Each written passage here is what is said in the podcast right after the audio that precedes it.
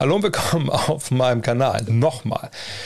Mein Name ist André Vogt und wie jeden Dienstag geht es hier um die NBA im großen NBA Live Fragen Stream. Ähm, wer bin ich? Ich bin Basketballjournalist seit über 20 Jahren. Sieht man, glaube ich, auch. Also zumindest über 20 Jahre Basketballjournalist sieht man vielleicht nicht unbedingt.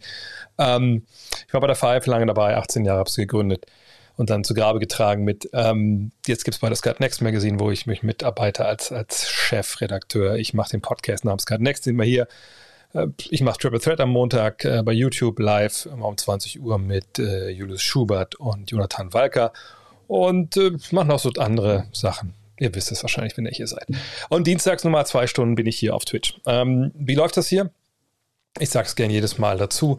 Ihr könnt Fragen stellen, das sehe ich alles da drüben. Das könnt ihr nicht sehen, das ist ein Fenster mit euren äh, Kommentaren und Fragen. Ähm, das äh, läuft so ein bisschen durch. Eigentlich sollte der Chat hier auch durchlaufen. Vielleicht sollte ich noch mal gucken, ob ich irgendwie anbekomme hier. Ähm, jedenfalls, da ist der Chat. Jedenfalls sehe ich eure Fragen. Ich rufe die nacheinander hier rein und äh, ich will nicht weniger als mal alle Fragen beantworten jeden Dienstag.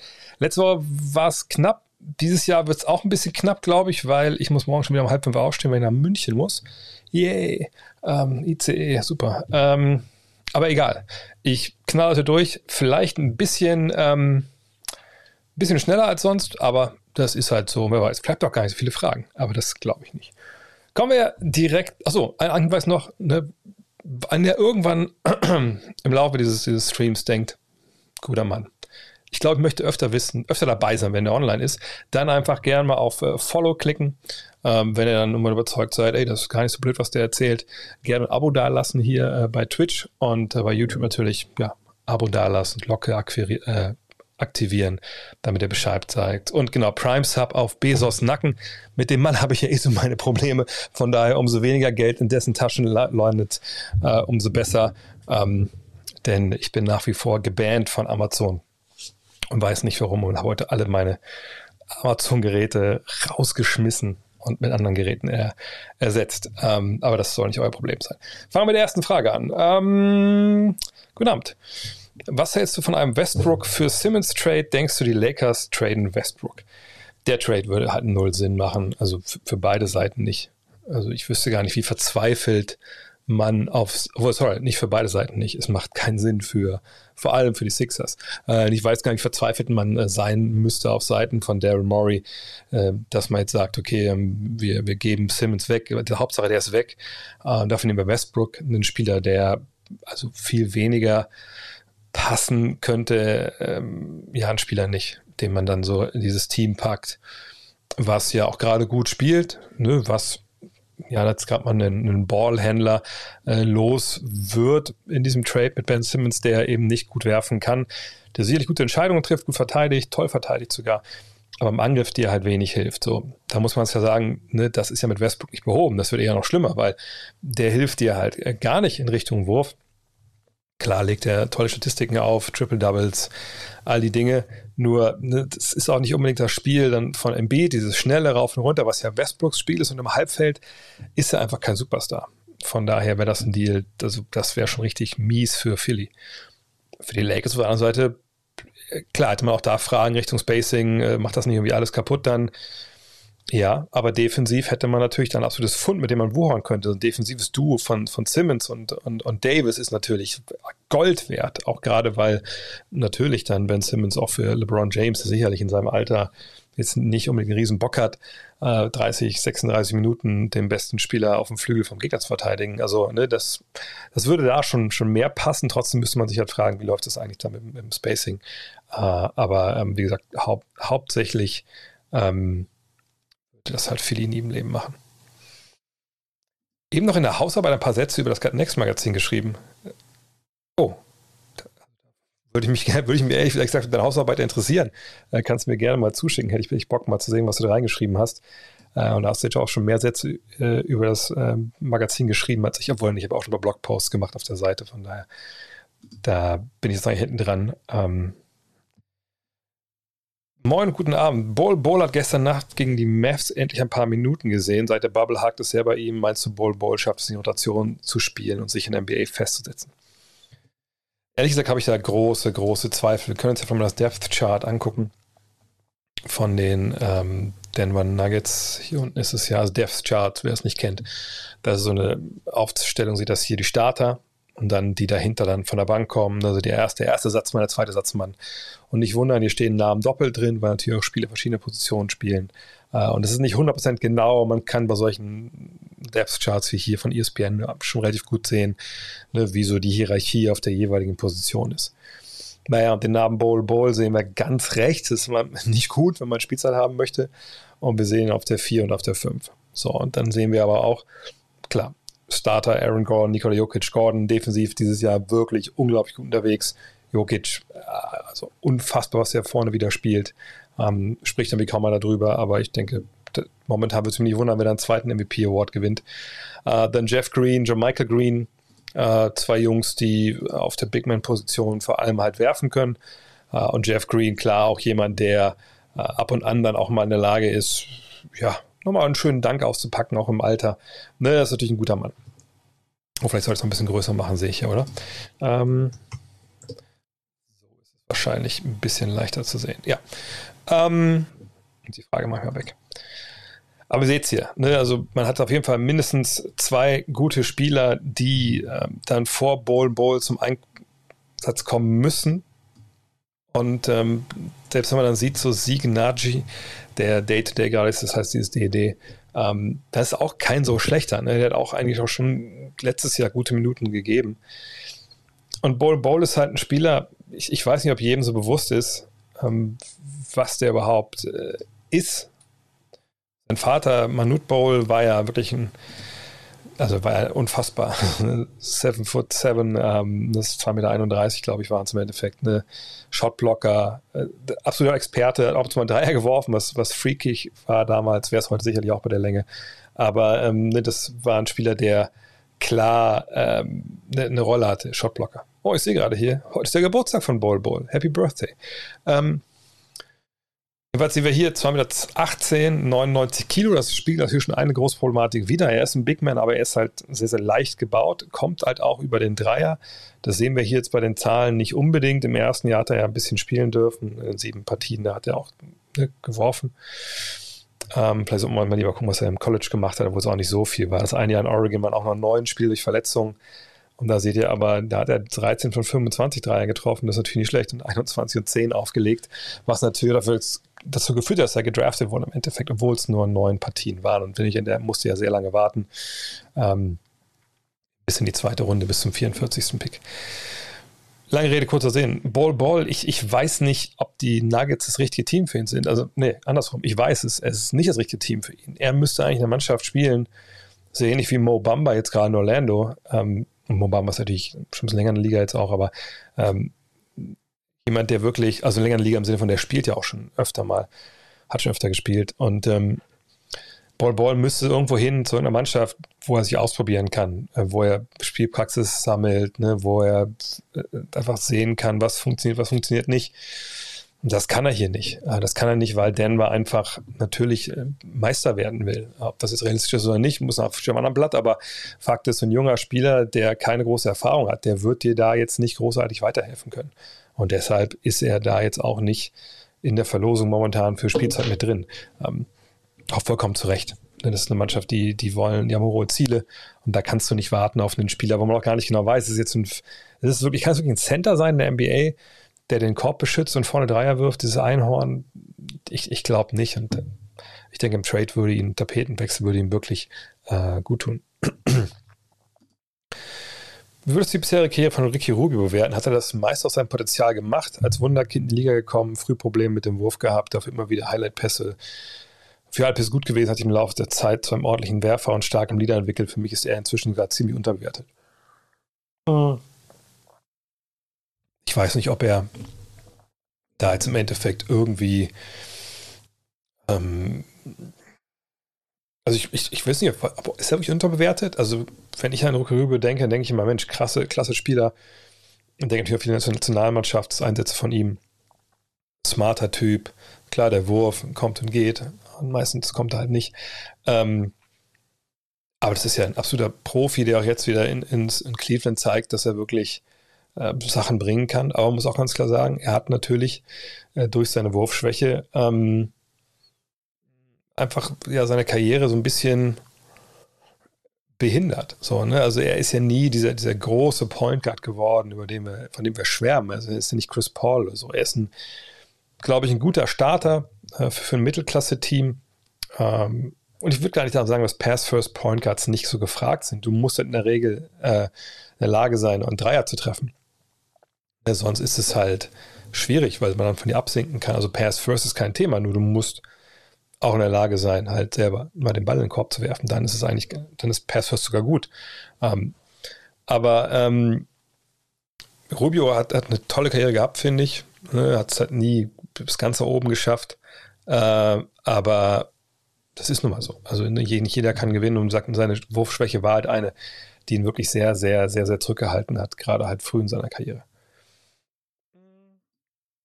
Wem traust du am ehesten ein All-Defensive-Team zu? Caruso, Mobley oder Mitchell?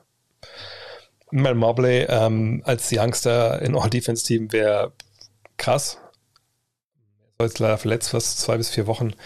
Aber ähm, von den auf jeden Fall Mobley. Also wie der spielt momentan, das ist wirklich, wirklich unfassbar, was, ähm, was der so spielt ähm, in dem Alter das ist also wirklich, was habe ich noch nicht gesehen. Ähm, von daher würde ich jetzt in dem Fall auf jeden Fall Mobley sagen, ja. Und Caruso, klar, macht das auch super gut, aber ähm, am ehesten gesagt, würde ich wirklich für Mobley entscheiden. Ähm, mm, mm, mm, was haben wir denn noch an Fragen? Wie sieht deine Starting Five der athletischsten Spieler, NBA-Spieler all time aus? Boah, gute Frage. Meine Athletik ist ja immer so ein Thema. Ne? Also Athletik wird ja von den meisten definiert mit Sprungkraft. Also das ist eigentlich schon krass, dass es oftmals halt so, äh, also so ein Sammelbegriff von, von so vielen Fähigkeiten reduziert wird im Basketball auf, wie hoch hüpfe ich eigentlich vom Boden weg. Das ist eigentlich aber, aber vollkommen unzulässig, weil Athletik ja für meine Begriffe alles beinhaltet. Natürlich den Antritt, ne, auch natürlich die Sprungkraft, aber auch Koordination, ähm, ne, wie man in der Lage ist, äh, ja, sich auf engstem Raum auch zu bewegen, ne, in der Lage ist, schnell anzuhalten. Richtungswechsel, ne? Also da kommt irgendwann die Technik mit rein, aber ähm, das ist jedenfalls nicht nur, nicht nur die Sprungkraft. Top 5 Athletenspieler, das sind immer so Fragen, die kann man einfach nicht richtig gut beantworten. Ähm, wahrscheinlich würde ich sagen, wenn es um Point Guards geht, ähm, richtig Top-Athleten auf der 1 hatten wir, eigentlich eine Handvoll.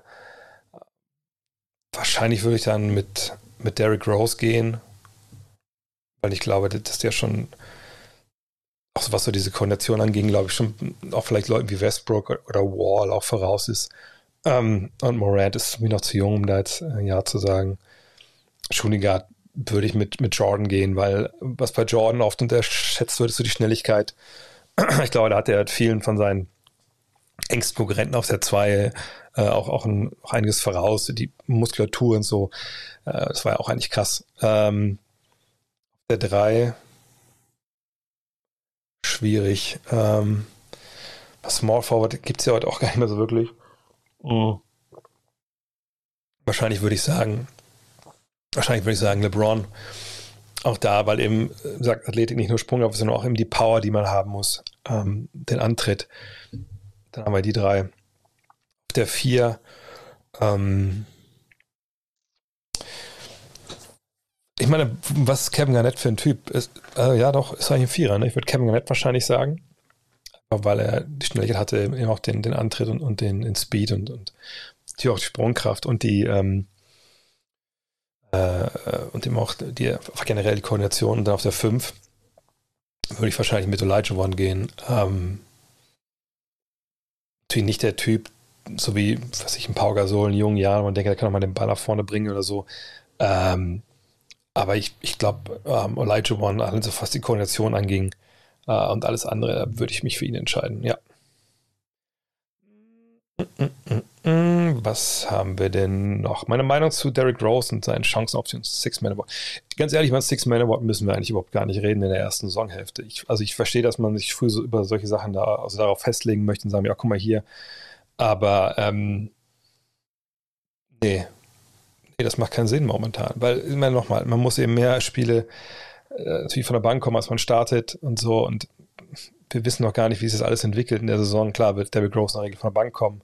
Aber wer weiß, es ist ja nur ein Kemba Walker äh, Knieding davon entfernt zu starten, 40 Spiele. Also was diese ganzen Dinge angeht, auch so Most Improved und so, wir reden jetzt gerade mal von, von 10, 12, 14 Spielen. Ich meine, ihr könnt euch ja selber ausrechnen, dass Leute, die momentan gut Punkte auflegen, von der Bank kommen, wahrscheinlich Kandidaten für den Best Six Men sind. Also natürlich ist Rose ein Kandidat, aber eigentlich in der Regel müssen wir darüber gar nicht sprechen, ähm, bis wir so mal 50, 60 Spiele gesehen haben. Ähm, irgendwer gefragt wegen der KG-Doku, und ich habe ich noch nicht gesehen. Momentan sehe ich eigentlich ehrlich gesagt gar nichts. Es ist echt ein bisschen, bisschen, bisschen doof gerade. Ähm, angenommen, ab heute brauchen alle Teams der NBA einen neuen GM, du wärst der Erstkandidat aller Teams und könntest dich frei entscheiden. Welches Team würdest du dich entscheiden? Da ich Familie habe, würde ich mich für ein Team entscheiden, wo ich wüsste, da fliege ich erstmal nicht raus, weil das Feld bestellt ist. Ich mir erstmal keine Sorgen machen muss, weil das läuft auch von alleine. Und solange ich da nicht irgendwen trade, der, äh, der gut ist, dann, dann wird das erstmal so weitergehen. Ähm, daher, ich würde mich wahrscheinlich, ich glaube, für Milwaukee entscheiden. Ja, weil mein Brooklyn wäre natürlich einfach. Ich hätte drei Superstars, aber einer von denen ist Kyrie Irving. So von daher, das Drama brauche ich eigentlich nicht. Ähm, nee, ich, ich glaube, mit, mit Milwaukee, ich habe einen Superstar, der, der pflegeleicht ist und trotzdem hungrig. Ähm, ich habe mit Holiday und Middleton zwei super passende äh, Zweit- und Drittstars. Ich habe einen Supporting Cast, der eigentlich funktioniert. Mit Brook Lopez habe ich einen Ringbeschützer, der Dreier wirft. Ich bin Meister geworden, die glauben an sich. Und nach einer Meisterschaft hat man ja eh erstmal so ein bisschen Kredit, auch wenn das ja nicht meine Meisterschaft wär, war.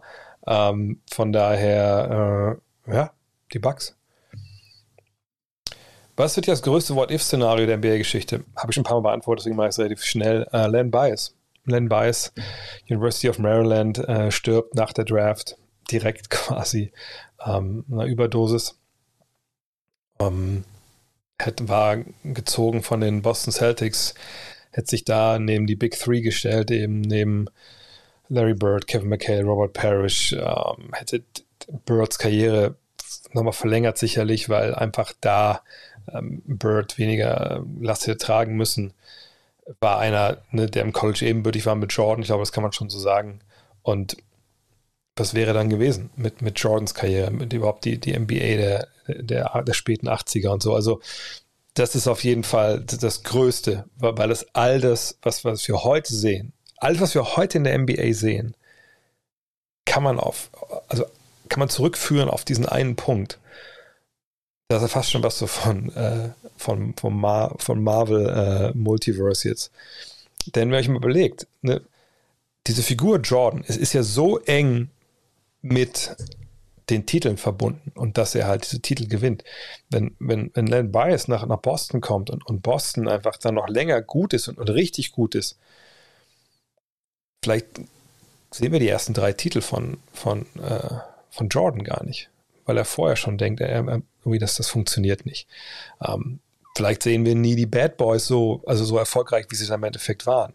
Ähm, wenn Jordan nicht so er erfolgreich ist, wird Jordan so eine Lichtfigur für, für die nächste Generation und dann und an Jordan baut sich ja quasi alles danach in der NBA auf. Also von daher, na, Len Bias ist ganz klar für mich der, das größte What If mit Abstand in der NBA-Geschichte. Mhm. Ich bin durch Chris Paul zur NBA gekommen und habe mich in seine Art Basketball zu spielen verliebt. Vor allem seine Regel Spieler, Spielraffinesse sind ziemlich einzigartig. Welche junge Spieler in der NBA ähnelt seinem Spielstil am meisten? Was wäre dein Lieblingsprojekt für ihn, das er in den Playoffs, in die Playoffs führen soll? Ist seine Regelkunde genial, die Layoff Games oder zu dirty? Äh, das ist meine Regelkunde. Äh, das ist einfach eine basketballerische Cleverness, die hat Jason Kidd auch gezeigt. Ist natürlich, sage ich mal, vielleicht so den den absoluten äh, Top-Point Guards ein bisschen vorbehalten äh, gewesen in den letzten 40, 50 Jahren, aber das ist ja vollkommen, vollkommen okay. Ähm, James Harden natürlich auch eine tolle Regelkunde und hat ja so viele Fouls nicht gezogen in der Vergangenheit. Ähm, aber das ist okay. Dirty ist es nicht. Dirty ist, wenn jemand irgendwie im, äh, wenn er am Block läuft, in den Nieren schlägt oder am Bein stellt oder sowas. Das, also die Regeln ausnutzen, das hat nichts mit Dirty zu tun. Ähm, jungen Spieler, der seinen Spielstil kopiert oder ähnlich ist, schwierig. Also ich, ich glaube, Chris Paul ist so ein ähm, auch ein bisschen, bisschen ein Anachronismus, ne, weil er einfach nicht in diese Zeit mehr reinzupassen scheint mit seinem Midrange-Game etc. Ähm, ehrlich gesagt fällt mir da keiner auf, keiner ein, wo ich sagen würde, der, der spielt am ehesten so wie er. Ähm, das Lieblingsprojekt sind die Suns. Das ist eine Mannschaft jetzt, das, die waren so nah dran, ähm, haben 2-0 gefühlt in den Finals und ähm, meine Begriffe sollten, sollte man gucken, dass man da einen Job jetzt zu Ende macht. Draymond Green ist für mich der Defensive Player of the Year bisher. Wie siehst du das? Die Warriors Defense ist wahnsinnig stark und Draymond hat einen sehr hohen defensiven IQ. Ja, Draymond Green ist vielleicht der cleverste Verteidiger aller Zeiten. Ah, ich weiß nicht, ich habe Bill Russell natürlich nicht spielen sehen. Da gibt es nicht genug Footage von, um wirklich auch von, von ihm das Spiel ähm, abschließend zu bewerten. Oh. Klar haben wir ähm, auch tolle Big Men gehabt. Äh, defensiv in den, in den 90ern, aber was Draymond Green da spielt, das wurde ja auch so nicht von, von, von Basketballern erwartet, bis eben Draymond Green angefangen hat, das zu machen. Eben als, als kleiner Spieler, ne, 2 Meter eins, einfach Center zu spielen, aber nicht nur das, sondern Defense halt verbal anzuführen, was ja eigentlich Spieler in der Größe gar nicht können, weil du ja irgendwo an der Dreierlinie in der Regel verteidigst und nicht unterm Korb. Aber er halt es schafft, auch mit der positionslosen Angriff, den wir ja haben in vielerlei Hinsicht, dass er es trotzdem schafft, halt wirkt, sein Team zusammenzuhalten. Ich habe es gestern, der Montag habe ich es, ja, gestern war Montag, genau. Bei Triple Threat habe ich es verglichen mit so einem Middle Linebacker im Football, ne, der die liest, was der Angriff vielleicht vor an die Coverage noch ändern kann und so. Und das ist Draymond Green. Und ähm, Defensive Player of the Year, ja gut, das letzten Jahr war er immer in der engsten Auswahl. Gut, das eine andere Jahr vielleicht nicht, weil er einfach äh, generell gemerkt hat, ich muss jetzt hier nicht 110 Prozent geben. Dieses Jahr gibt es bei uns eh nichts.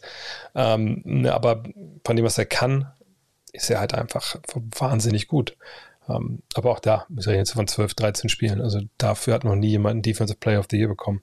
Aber er ist natürlich der beste Verteidiger in der, in der starken Defense, das stimmt. Ähm, und dann wird gefragt, hier gefragt, wie, äh, ob er Hall of Fame ist. Ja, klar, auf jeden Fall. Draymond Green bisher für mich, ach, das habe ich schon wieder vorgelesen, sorry. Hast du das Spiel letzte Nacht Mavs gegen Denver gesehen? Nee, habe ich nicht, weil ich heute eine Menge andere Sachen machen musste. Ähm, und, äh, morgen bin ich zwar im Zug lange, aber dann muss ich Hall of Game vorbereiten. Da habe ich heute den zweiten Teil mit Allen Iverson abgemischt und wir haben ja auch schon den, den zweiten Spieler auch schon abge, abge, ja, abgedreht, sage ich mal. Und den dritten Spieler, da bin ich jetzt dran, mit einem Essay zu schreiben. Und ähm, äh, und dann ne, auch dann quasi das Ganze zu leiten. Dann jetzt bisher haben ja Len und Ole die beiden Podcasts geleitet und ich leite jetzt den dritten mit äh, einem Spieler der Chicago Bulls aus der Vergangenheit, aber nicht, nicht Michael Jordan. Und da muss ich mich morgen darauf vorbereiten im Zug. Ähm, guten Abend. Wie zufrieden bist du, seid ihr eigentlich mit dem Start von Triple Threat? Ich persönlich finde, ihr drei passt gut zusammen. Die Werbung sind auch mein Highlight. Oh, danke. Die Werbung das ist mir auch das liebstes, liebstes äh, Ding so bei der Vorbereitung, die rauszusuchen. Ich bin überhaupt, ich gucke gar nicht auf die Zahl. Ich könnte dir jetzt gar nicht sagen. Ich weiß nur ungefähr, dass wir 2300 Abonnenten, glaube ich, haben bei YouTube. Ähm, das, äh, ich, keine Ahnung, ob das viel oder wenig ist für die, für die kurze Zeit. Ähm, ich denke, das ist jetzt ein, erstmal ein Start, obwohl wir es ja zu den Finals gemacht haben, wo wir natürlich ein bisschen rantasten müssen noch an, an das Format und, und, und was wir da machen wollen. Ähm, ich finde es momentan, stellen wir uns ein bisschen holprig, aber das ist einfach zu erwarten. Ähm, ich glaube, wir müssen redaktionell noch ein paar Sachen umstellen, eventuell, was so die Gliederung, und die Vorbereitung angeht. Ähm, sicher würde ich die grafisch noch was tun, aber da muss ich erst mal gucken, bis ich mir das alles wie mal selber reinpfeife, wie ich da ähm, also diese Background-Dinger gestalte und wie ich mir generell das dann baue mit, mit Triple Screen, Double Screen, vielleicht. Äh, ne, das ist diese Templates, die wir da haben, das ist mal auch erstmal nur, ähm, sage ich mal, vorübergehend zum Platzhalter. Aber irgendwo muss man anfangen und, und das haben wir erstmal jetzt gemacht und so finde ich es gut. Also ich finde, es passt gut zusammen. Ähm, sicher würden wir uns alle ein bisschen mehr Kontroverse äh, wünschen, aber was will man machen? Also Meinungsschauspieler möchte ich da auch nicht sein. Der Wert von Blake Griffin für die Nets. Naja, er ist ein Veteran, der schon ähm, ja, in, in, vielen wichtigen Spielen stand. Natürlich auch nicht in NBA Finals, das ist klar. Äh, keine Titel gewonnen, ist auch klar aber er ist ein kleinerer Big Man, der relativ schnell sich bewegen kann, lateral immer noch, ne, so, sicherlich nicht Top-Niveau in der NBA, aber ne, ist noch okay noch. Er kann dir mal einen Dreier geben, er kann dir ein bisschen Playmaking geben, ähm, einen anderen Dank nochmal, der dann überbewertet wird. Aber ähm, es ist nicht so, dass er da jetzt Bäume ausreißt. Das muss man auch ganz klar sagen. Ähm, aber er ist so für die erste fünf gut. Marcus Orlic bringt von der Bank momentan vielen Sachen Scoring.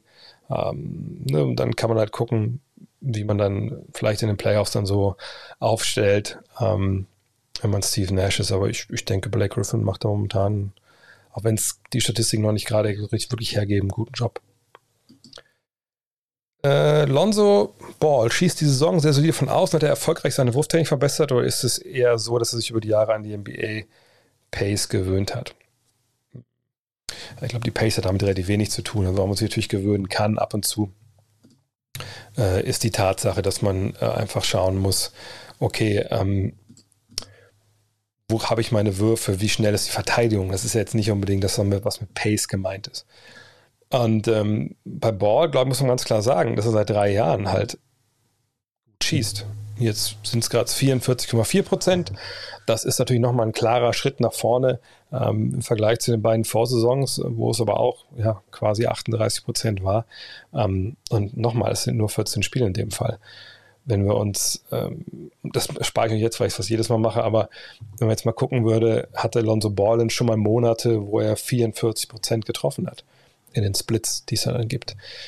Dann denke ich, finden wir sicherlich äh, Monate, wo er nah dran war oder es sogar übertroffen hat. Von daher, ich ähm, wüsste jetzt nicht, warum ähm, das jetzt irgendwas mit, also was wir jetzt sehen gerade, ne? weil er ist ja auch nicht, jetzt nicht seit zwei Jahren in der Liga, das ist sein fünftes Jahr. Also ich glaube einfach, er hat sich verbessert. Natürlich er Wurf umgestellt, das hat man auch gesehen. Guckt ihn euch mal an als der Rookie, wie er da war, wie er da geworfen hat, wie er jetzt wirft. Ähm, jetzt scheint sich natürlich sehr wohl zu fühlen. Generell die Bulls fühlen sich wohl. Ähm, er kriegt seine freien Würfe, ähm, auch weil er natürlich Spieler an der Seite hat, die vielleicht auch selber als Playmaker ein bisschen versierter sind, als das vorher in New Orleans der Fall war. Und äh, er macht das sehr, sehr gut. Aber wie gesagt, ob er jetzt am Ende der Saison 44,4 Prozent trifft, ganz ehrlich, da würde ich wahrscheinlich das Geld eher nicht draufsetzen, wenn ich ehrlich bin. Aber was nicht heißt, dass er jetzt kein guter Dreierschütze ist. Ähm, denkst du, man müsste sich um die Bugs nach ihrem verkorksten Saisonstart Sorgen machen? Nein. Janis hat gefehlt, Lopez fehlt, Middle hat gefehlt, Holly hat gefehlt. Das ist die NBA und die Eastern Conference ist richtig gut wenn du auf zwei, drei deiner besten Spieler verzichten musst, dann glaube ich, ist es auch nur der natürliche Lauf der Dinge, dass du Spiele verlierst. Von daher, ich mache mir null Sorgen um die, um die Bugs, wenn ich ehrlich bin. Warum läuft es aktuell bei den Hawks nicht? Sie stehen als Platz 12 der Eastern Conference. Kann ich dir empfehlen, ähm, nochmal bei Triple Threat reinzugucken. Bei YouTube haben wir gestern in aller Breite drüber gesprochen. Einfach so viel Defense. Ähm, es ist ähm, im Endeffekt so, dass sie da sehr, sehr schläfrig sind manchmal, wenn die Zahlen das auch jetzt nicht unbedingt hergeben, dass sie, also verteidigen schon besser als vergangenes Jahr ähm, vom Defensivrating her, aber es sind einfach zu viele Aussetzer momentan und vorne fehlt so ein bisschen die Hierarchie. Aber wie gesagt, guck dir einfach mal Triple Threat haben wir gestern, glaube ich, 10, 15 Minuten drüber gesprochen, in aller, aller ähm, Breite. Was sagst du zur Ejection von Anthony Davis? Habe ich ehrlich gesagt gar nicht gesehen. Heute Morgen habe ich nur Boxscores gecheckt. Ähm, aber solche Sachen in der Regel. Also ich weiß, dass es immer so, dann für einen Tag ist es mega wichtig und man will wissen, ist das richtig, was falsch. Ähm, ich ich habe es jetzt ehrlich gesagt gar nicht gesehen und solche Sachen sind auch eigentlich im Endeffekt egal im Großen und Ganzen. So Ejections. War auch ein Spiel, war das nicht so relativ klar im Endeffekt? Ähm, naja, egal. Chicago Bulls holen Jahr einen Titel. Nö, würde ich nicht sagen, dass sie den holen. Das würde mich schon sehr, sehr wundern. weil ich glaube, man muss schon sehen, Richtung Playoffs. Naja, also ne, du hast natürlich momentan, du hast Levine, du hast Rosen, der wahnsinnig spielt, du hast äh, Vucic, der noch gar nicht so wirklich dabei ist und jetzt auch Covid gerade hat. Aber das ist reguläre Saison, wenn wir jetzt in die Playoffs gehen und dann ist der Rosen eben der Rosen und man weiß genau, wo seine Schwäche ist, eben da im Wurf. Kriegt er dann noch die Abschlüsse, die er jetzt bekommt? Würde ich bezweifeln wollen. Vucevic ist, ist richtig gut, keine Frage, auch mit seinem Dreier. Aber auch da muss man sagen, den kannst du defensiv dir auch in, in, in, Situationen holen, die für ihn nachteilig sind. Und dann hast du noch Levine, keine Frage, du hast, du hast Ball, du hast Caruso, alles gut. aber auch von der Bank, obwohl man da auch sagen muss, da gab es ein paar Überraschungen natürlich jetzt, ähm, gerade Dosunmu, wie heißt der, der Rookie, aber äh, da, also in die Playoffs, wenn du, wenn du Meister werden willst, du musst schon ein gewisses Lehrgeld zahlen. Und das haben die noch nicht. Und, und es ist auch nicht so, dass jetzt irgendwie ähm, mit Switch vergangenes Jahr und Rosen dieses Jahr Spieler kamen, die ganz wichtig sind, die sind wichtig, keine Frage, aber die ganz wichtig sind und eben auch schon das gesehen haben, wie das läuft, so ab Conference Finals, also wissen die halt nicht. Klar, ne, Toronto war natürlich auch weit mit, mit Rosen, aber es ist nicht so, dass jetzt die jetzt so ein Team einfach mit, mit super vielen Jungs, die nicht wissen, wie es läuft, äh, da mitziehen können. Ähm, die Bulls lassen erstmal verbrannte Erde in LA zurück. Ja. Ähm, ja, es hat die Tage gesagt, dass er momentan in Rocky zu Hause nicht weiß, was in zwei, zwei Jahren aussieht. Wo würdest du am liebsten sehen, sofern er wechselt? Der soll nicht wechseln. Warum, warum soll er wechseln? Also, er ist Meister geworden da. Äh, ich kenne das Zitat jetzt nicht. Aber aus solchen Zitaten mache, mache ich auch nichts. Das ist gerade für einen wie ihn, wenn man gesehen hat, dass er wieder Meister geworden ist, wie sehr ihn das gefreut hat, auch gerade für die Stadt. Klar kann man immer mal sagen, so, das, das ist jetzt vielleicht Zeit, jetzt mal was Neues zu machen und, und dann, dann, dann geht man woanders hin, Absprache mit der Familie. Aber ich würde das erstmal jetzt ähm, weit nach weg, weit wegschieben wollen. Und am liebsten würde ich ihn in Milwaukee sehen. Der aktuell beste Spieler der NBA. Also nach 10, 14 Spielen ähm, extrem schwer. Ich würde wahrscheinlich bei Janis sein erstmal oder bei Jokic, die beiden. Ähm, einfach weil das letztes Jahr die beiden irgendwie, ja, ah, Durant, Durant natürlich kann man auch sagen. Ähm, die drei, ja, die drei. Und da kann man sich ja nicht einen, einen blind raussuchen. Ne? Ähm, aber solche Fragen, wie gesagt, nach 14 Spielen. Verfolgst du Amateurbasketball aus der Pro A, Pro B? Nee. Ähm, ich habe selber natürlich in dem Vorgänger der Pro A gespielt, in der zweiten Bundesliga Nord, aber ähm, ehrlich gesagt habe ich da gar keinen Blick drauf. Woran fehlt es den Lakers, wieder oben mitzuspielen? Jetzt kann man fast sagen, an allem, oder? Also klar, erstmal fehlt LeBron, war jetzt verletzt. Ich habe gelesen, dass er wohl relativ bald wieder dabei ist jetzt. Ähm, sind nicht eingespielt, verteidigen grauenhaft. Ähm, Turnover sind viel zu viel. Vorne keinen wirklich offensiven Plan.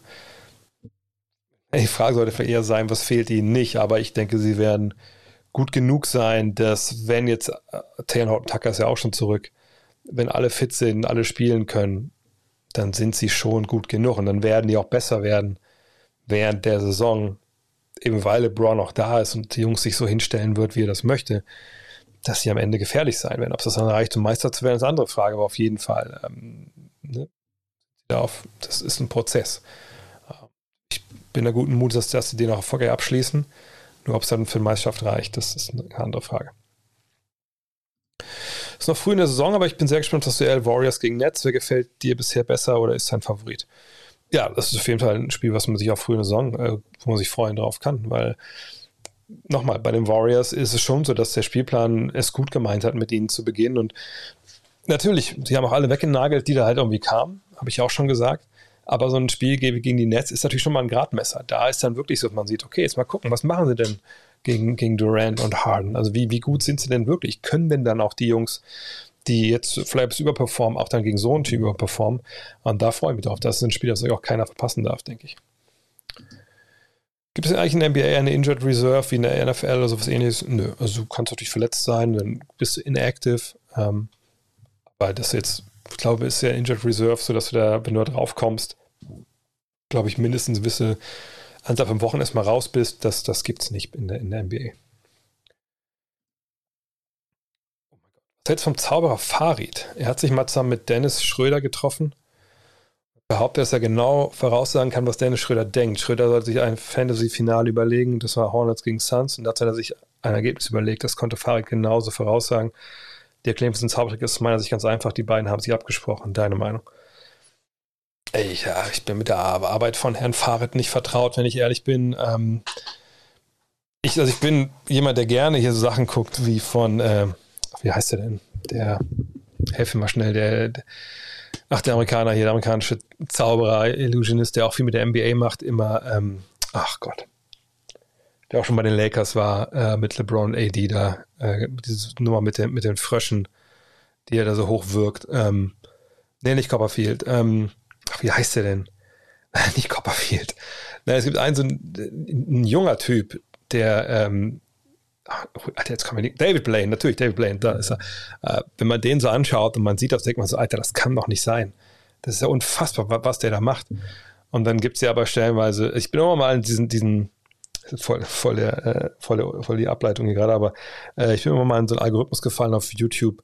Es gibt ja Penn und Teller, ob ihr kennt, das sind Zauberer in den USA, äh, die sich aber einen Joke daraus machen, eigentlich quasi so die Branche, also die Tricks zu verraten. So. Und die haben so eine Sendung, äh, da gibt es auf YouTube tausende Clips, äh, wo quasi ähm, Zauberer hinkommen ne, zaubern denen was vor und die müssen quasi dann herausfinden, wie das funktioniert hat. Und, und da bin ich mal reingefallen, das war unglaublich krass. Äh, wenn man auch stellenweise dann sieht, wie das dann funktioniert. Ja, der Junge, also Junge, David Blaine ist jung im Vergleich zu David Copperfield, oder? David Copperfield war mit äh, Klaus Schiffer zusammen, das ist ja schon ein paar Jahre her. Also von daher, ähm, ja, das, wie gesagt, von dem kann ich was erzählen. Von Herrn Farid weiß ich jetzt nicht, was, was den so ausmacht. Ob sie abgesprochen haben, keine Ahnung. Kings Passable begonnen, stark nachgelassen. Ja, deswegen ist auch Luke Walton, glaube ich, gerade so ein bisschen in Kritik. Ähm, aber äh, ja, Kings are gonna King. Ich weiß, dass der Dan da ein Riesenfan von ist. Ähm, aber die ganze Unruhe, die wir da im Sommer hatten mit Trades um den und den Kollegen, jetzt ist nichts passiert. Ich glaube manchmal, dass man Situationen so ein bisschen retten kann, wenn im Sommer es so Trade-Gerüchte gibt. So, indem man sagt, okay, fang die Saison an, das ist ein Manager, komm, wir fangen die Saison an. Buddy Hield, ne? Marvin Beckley, wir fangen erstmal die Saison an, macht euch keine Sorgen, ich suche was mit eurem Agenten, wir finden was. Und eigentlich ist jenen, jedem natürlich klar, okay, da passiert nichts vor dem 15.12., ne, wenn die Free Agents des Sommers getradet werden können. Aber dann geht es im Oktober los, okay, dann ist November, November ist vorbei, oder haben die mittendrin und nach dem Monat denkt man so, alter Scheiße, ich, ich möchte halt hier weg und jetzt der letzte Monat, ich, ich kann das nicht abwarten, bis der 16.12. ist. So, und dann, ne, dann finde ich manche Truppen dann, die zerreißt es so ein bisschen von innen. Nicht, dass die jetzt sich ankacken auf dem Feld oder so, aber dass du halt dann merkst auf einmal, es stimmt halt nicht. Und da würde ich sagen, dass das eine Sache ist äh, bei, den, bei den Kings, die man dann nennen sollte. Auf der anderen Seite muss man aber auch ganz klar sagen, dass bei den Kings äh, das ist halt auch eine Mannschaft, die, die nicht wirklich zu aller, also wirklich gut zusammenpasst. Ähm, dann gibt es noch die Gerüchte um die Aaron Fox, also was, was will man auch erwarten dann irgendwann. Mm. Wurde was bezüglich Hartenstein gefragt? Nein. Ähm, wie siehst du seine derzeitige Situation? Denkst du, dass er sich gegen Ibaka besitzen kann? Ibaka ist erstmal, glaube ich, in der G-League oder war zumindest runtergegangen, ein bisschen das Timing zu holen. Für meine Begriffe werden sie Ibaka so ein bisschen in Watte packen ähm, und zu schauen, dass er ne, hinten raus fit ist. Ibaka ist ja auch jemand, der dann eher über, über den Wurf ja auch kommt, so Stretch Big Man. Und ich glaube, die Entwicklung von Hartenstein werden sie sehr wohlwollend aufgenommen haben in LA und sie deswegen auch behalten haben. Er hat ja keinen garantierten Vertrag vor der Saison. Und ähm, jetzt werden sie halt schauen, dass sie Ibaka ranführen, ne, ihm seine Minuten geben, vielleicht ein bisschen weniger für Hartenstein, aber er hat sich da jetzt für meine Begriffe festgespielt. Wird es Spiele geben, wo er gar nicht spielt? Klar ne, auf Big Man-Position, wenn der Gegner klein spielt, dann ist es manchmal auch schwer. Auf der anderen Seite, warum soll es dann leichter sein, die Barker spielen zu lassen und, und nicht halt einen harten Also von daher richtig gut, das Beste daraus gemacht, muss man ganz klar sagen. Ähm, mm, mm, mm. Was ist die genaue Strafe eines Fragrant Fouls? Ja, also du selber ne, darfst ja dann nur zwei davon machen, dann bist du halt raus. Also wenn es dann Flagrant One ist, Flagrant Two, bist du halt direkt raus. Ähm, und dann gibt es zwei Freiwürfe und den Ball, also je nachdem, ne? Aber ähm, ja. Von daher, äh, das ist es eigentlich. Hm. Findest du, dass die Warriors mit Durant die NBA ihrer Zeit langweilig gemacht haben und bist du froh, dass die Liga jetzt wieder ausgeglichen und offener ist? Haben die Bulls denn die 90er Jahre langweilig gemacht? Oder reden wir heutzutage von den 90er Jahren, auch jetzt so im Zuge von Last Dance? Ähm, vielleicht über eine, so mit den die besten Zeiten in der NBA. Ähm, ich glaube, die Frage könnt ihr euch alle selber beantworten, wenn ihr ein bisschen jünger seid. Das, also, das war schon geil äh, mit den Bulls. Und äh, jetzt kann man sagen, oh, die haben ja auch nicht alles weggenagelt. Haben die Warriors aber auch nicht. So, also die Warriors sind ja nicht jedes Jahr 4-0 Meister geworden in den Playoffs. Ähm, auch nicht mit Durant. Ähm, von daher, nö, für mich war das nicht langweilig. Es war klar, die werden Meister, wenn irgendwie alles gerade läuft. Aber der Weg dahin, das ist ja das Schöne. Also, also diese Entwicklung zu sehen, auch wie die Warriors sich da eingespielt haben. Ähm, dann auch die Finals natürlich zu sehen, was, was für ein Niveau dort Basketball gespielt wurde. Das fand ich überhaupt gar nicht langweilig. Also ich sagte, diese Serie gegen das erste Mal Aufeinandertreffen da mit Cleveland, ey, das war, also, war stellenweise Basketball also vom anderen Stern. So, auch von beiden Seiten. Und dann hat es für Cleveland aber trotzdem nicht gereicht. Von daher, nö, das ähm, ist auf jeden Fall für mich keine langweilige Zeit, wenn ich ehrlich bin. Das, ich sehe jetzt nicht immer, ob man oft natürlich von einem großen, also ich versuche mal das große Bild zu sehen und sehe dann halt, okay, das ist eine Mannschaft, die legitim Anspruch darauf erheben kann, das beste Team aller Zeiten zu sein. So, und, und wenn man, äh, sowas muss man ja erleben, damit es sowas gibt, wenn ihr wisst, was ich meine. Ja, ähm, Bulls, im Nachhinein kann man sagen, ja, wirklich, also so richtig hat denen ja keiner an die Karre gepisst. Ähm, ne, klar, gab mal ein siebtes Spiel gegen die Pacers oder so, aber eigentlich war ja immer klar, die werden Meister so. Ne, so kann man natürlich argumentieren, aber das, ne, der Weg dahin, der ist halt cool und, und, und großartiges zu sehen, finde ich, ist nicht langweilig. Natürlich gibt es Spiele, die langweilig sind, ja, aber ähm, natürlich war vielleicht auch nicht unbedingt viel wettenmäßig zu holen, wenn man auf die Warriors gesetzt hat. Aber darum geht es ja. Es geht ja darum, zumindest für mich, ich will unfassbar, also ich will den besten Basketball sehen, den ich sehen kann. Und das haben die geliefert. Und von daher war es für mich nicht langweilig. Nee, es ist heute, heute ist es keine Rum-Cola. Heute ist es ganz normal. Ähm, weil, wie gesagt, morgen um halb fünf geht der Wecker. Ba, ba, ba, der Einstand von Russ bei den Lakers ist ja mehr als holprig gewesen. Ja, auch wenn die bisherige Sample Size natürlich noch nicht allzu groß ist. Moment mal, du setzt allzu groß in Häkchen und Sample Size nicht in Häkchen? Naja, denkst du, das bessert sich noch? Oder kann man das Experiment Russ bei den Lakers für gescheitert erklären, wenn er die Turnover, sein Decision Making und seine Feldwurfquote nicht irgendwie in den Griff bekommt? Das sind ja alles Probleme, die so lange bekannt sind. Ähm, nö, ich würde es noch nicht, wie eben schon erwähnt, ich würde es nicht für gescheitert erklären, weil ich einfach denke, hey, es ist eine lange Saison, LeBron war jetzt nicht dabei, es fehlen andere wichtige Spieler. Wenn wir immer nach zehn Partien wüssten, ob irgendwas funktioniert oder nicht, dann wäre die Liga wahrscheinlich relativ langweilig. Nein, dass die Lakers Zeit brauchen würden, das war klar. Wenn ihr euch erinnert an die erste Folge Triple Threat, habe ich gesagt, hey, nach 20 Spielen, wo sehen wir die? Da habe ich auch gesagt, ähm, ich äh, sehe die bei 500, also dass sie ungefähr 10 Spiele gewinnen, 10 Spiele verlieren, plus minus die zwei, drei Spiele irgendwie. Und da scheinen sie rauszukommen. Mal gucken, vielleicht starten sie jetzt auch einen Lauf. Aber das ist ja so ein Ding. Jetzt kommt LeBron irgendwann zurück. Es kann ja sehr gut sein, dass sie dann 5, 6 Spiele in Folge gewinnen. Dann redet wieder keiner davon. Dann spielen sie wieder schneller. Ne? Die Defense packt auf einmal zu, vielleicht. Und die Defense ist das Problem. Das, das glaube ich, ein Irrglaube, den viele mal haben, auf die Turnover und so. Und ich verstehe das ja auch. Das sieht auch scheiße aus, ist auch scheiße, da müssen wir gar nicht drüber reden. Nur, wenn die Lakers verteidigen würden, muss doch nicht mal auf diesem historischen Niveau von vor zwei Jahren sein. Aber ne, wenn die gut verteidigen auf Top Ten Niveau, was ist denn eine Konsequenz daraus? Fast Breaks, ne? schnellere Angriffe. Und das spielt natürlich dann einem wie, wie Westbrook genau in die Karten. Das ist genau sein Spiel. Den Ball zu nehmen und ab und entweder selber oder die Schützen zu finden. So, und dann wie es bei vielen Spielern ist. Man sollte denken, okay, also umso schneller es wird, umso mehr Fehler macht ein Basketballer. Und sicherlich gibt es auch Spieler, nicht Westbrook, der eine Defense zupackt, die Lakers, die eine Defense zupacken. Sie ist eher einer von denen. Aber die Defense kommt eigentlich nicht, nicht von Westbrook natürlich. Ähm, dann geht es aber ab. So, und es gibt Spieler, die, die machen, da, da denkt man, die machen, wenn es schnell geht, haben die Fehler. Nee, die machen die Fehler meistens im Halbfeld wenn es eben nicht schnell ist. Aber wenn da halt fünf Mann stehen, die, die genau wissen, was sie machen. So, und in, in einem Fast Break oder in der Early Offense ist es halt oft nicht so. Und das ist dann einfach für Westbrook besser und auch wahrscheinlich für die, für die Lakers besser. Denkst du, die Hawks hätten eine Chance gehabt gegen die Bucks in der Eastern Conference, wäre Trey am Ende nicht angeschlagen? Darüber müssen wir jetzt nicht mehr reden. Leute, das ist alles schon Ewigkeiten her. Hast du schon Rookie of the Year Kandidaten? Barnes, Mobley und Mitchell sind schon heiß Kandidaten, meiner Meinung nach wie gesagt, nach 14 Spielen da gucken wir einfach mal auf, auf die Liste, auf die Stats und filtern das nach Rookies und dann die fünfmal, die oben stehen, sind heiße Kandidaten. Sagst du mir, dass du kein Lieblingsteam hast? Wie sieht es mit dem Gegenteil aus? Gibt es ein Team, das du gar nicht gerne schaust oder unsympathisch findest?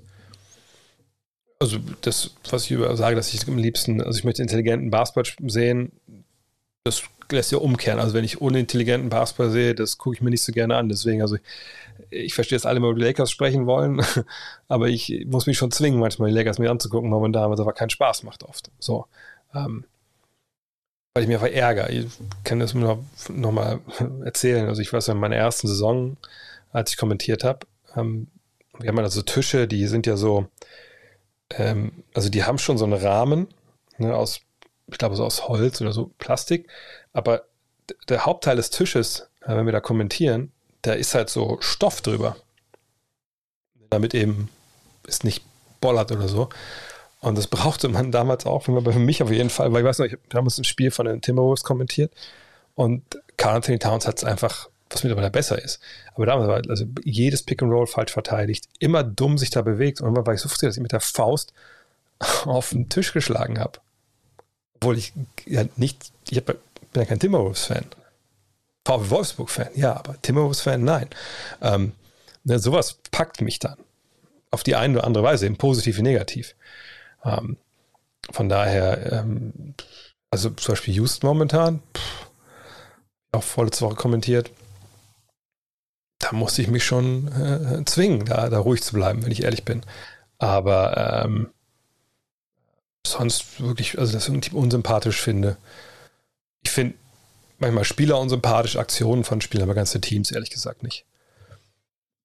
Kann Jamorant ein zukünftiger MVP sein? Wie siehst du allgemein die Grizzlies mit Blick auf die nächsten drei, vier Jahre? Ich habe da am Freitag, äh, am Samstag, Sonntag im Fragen-Podcast darüber gesprochen, dass ich meinte, ja, kann sicherlich, aber ich, ich glaube nicht, dass er das wird.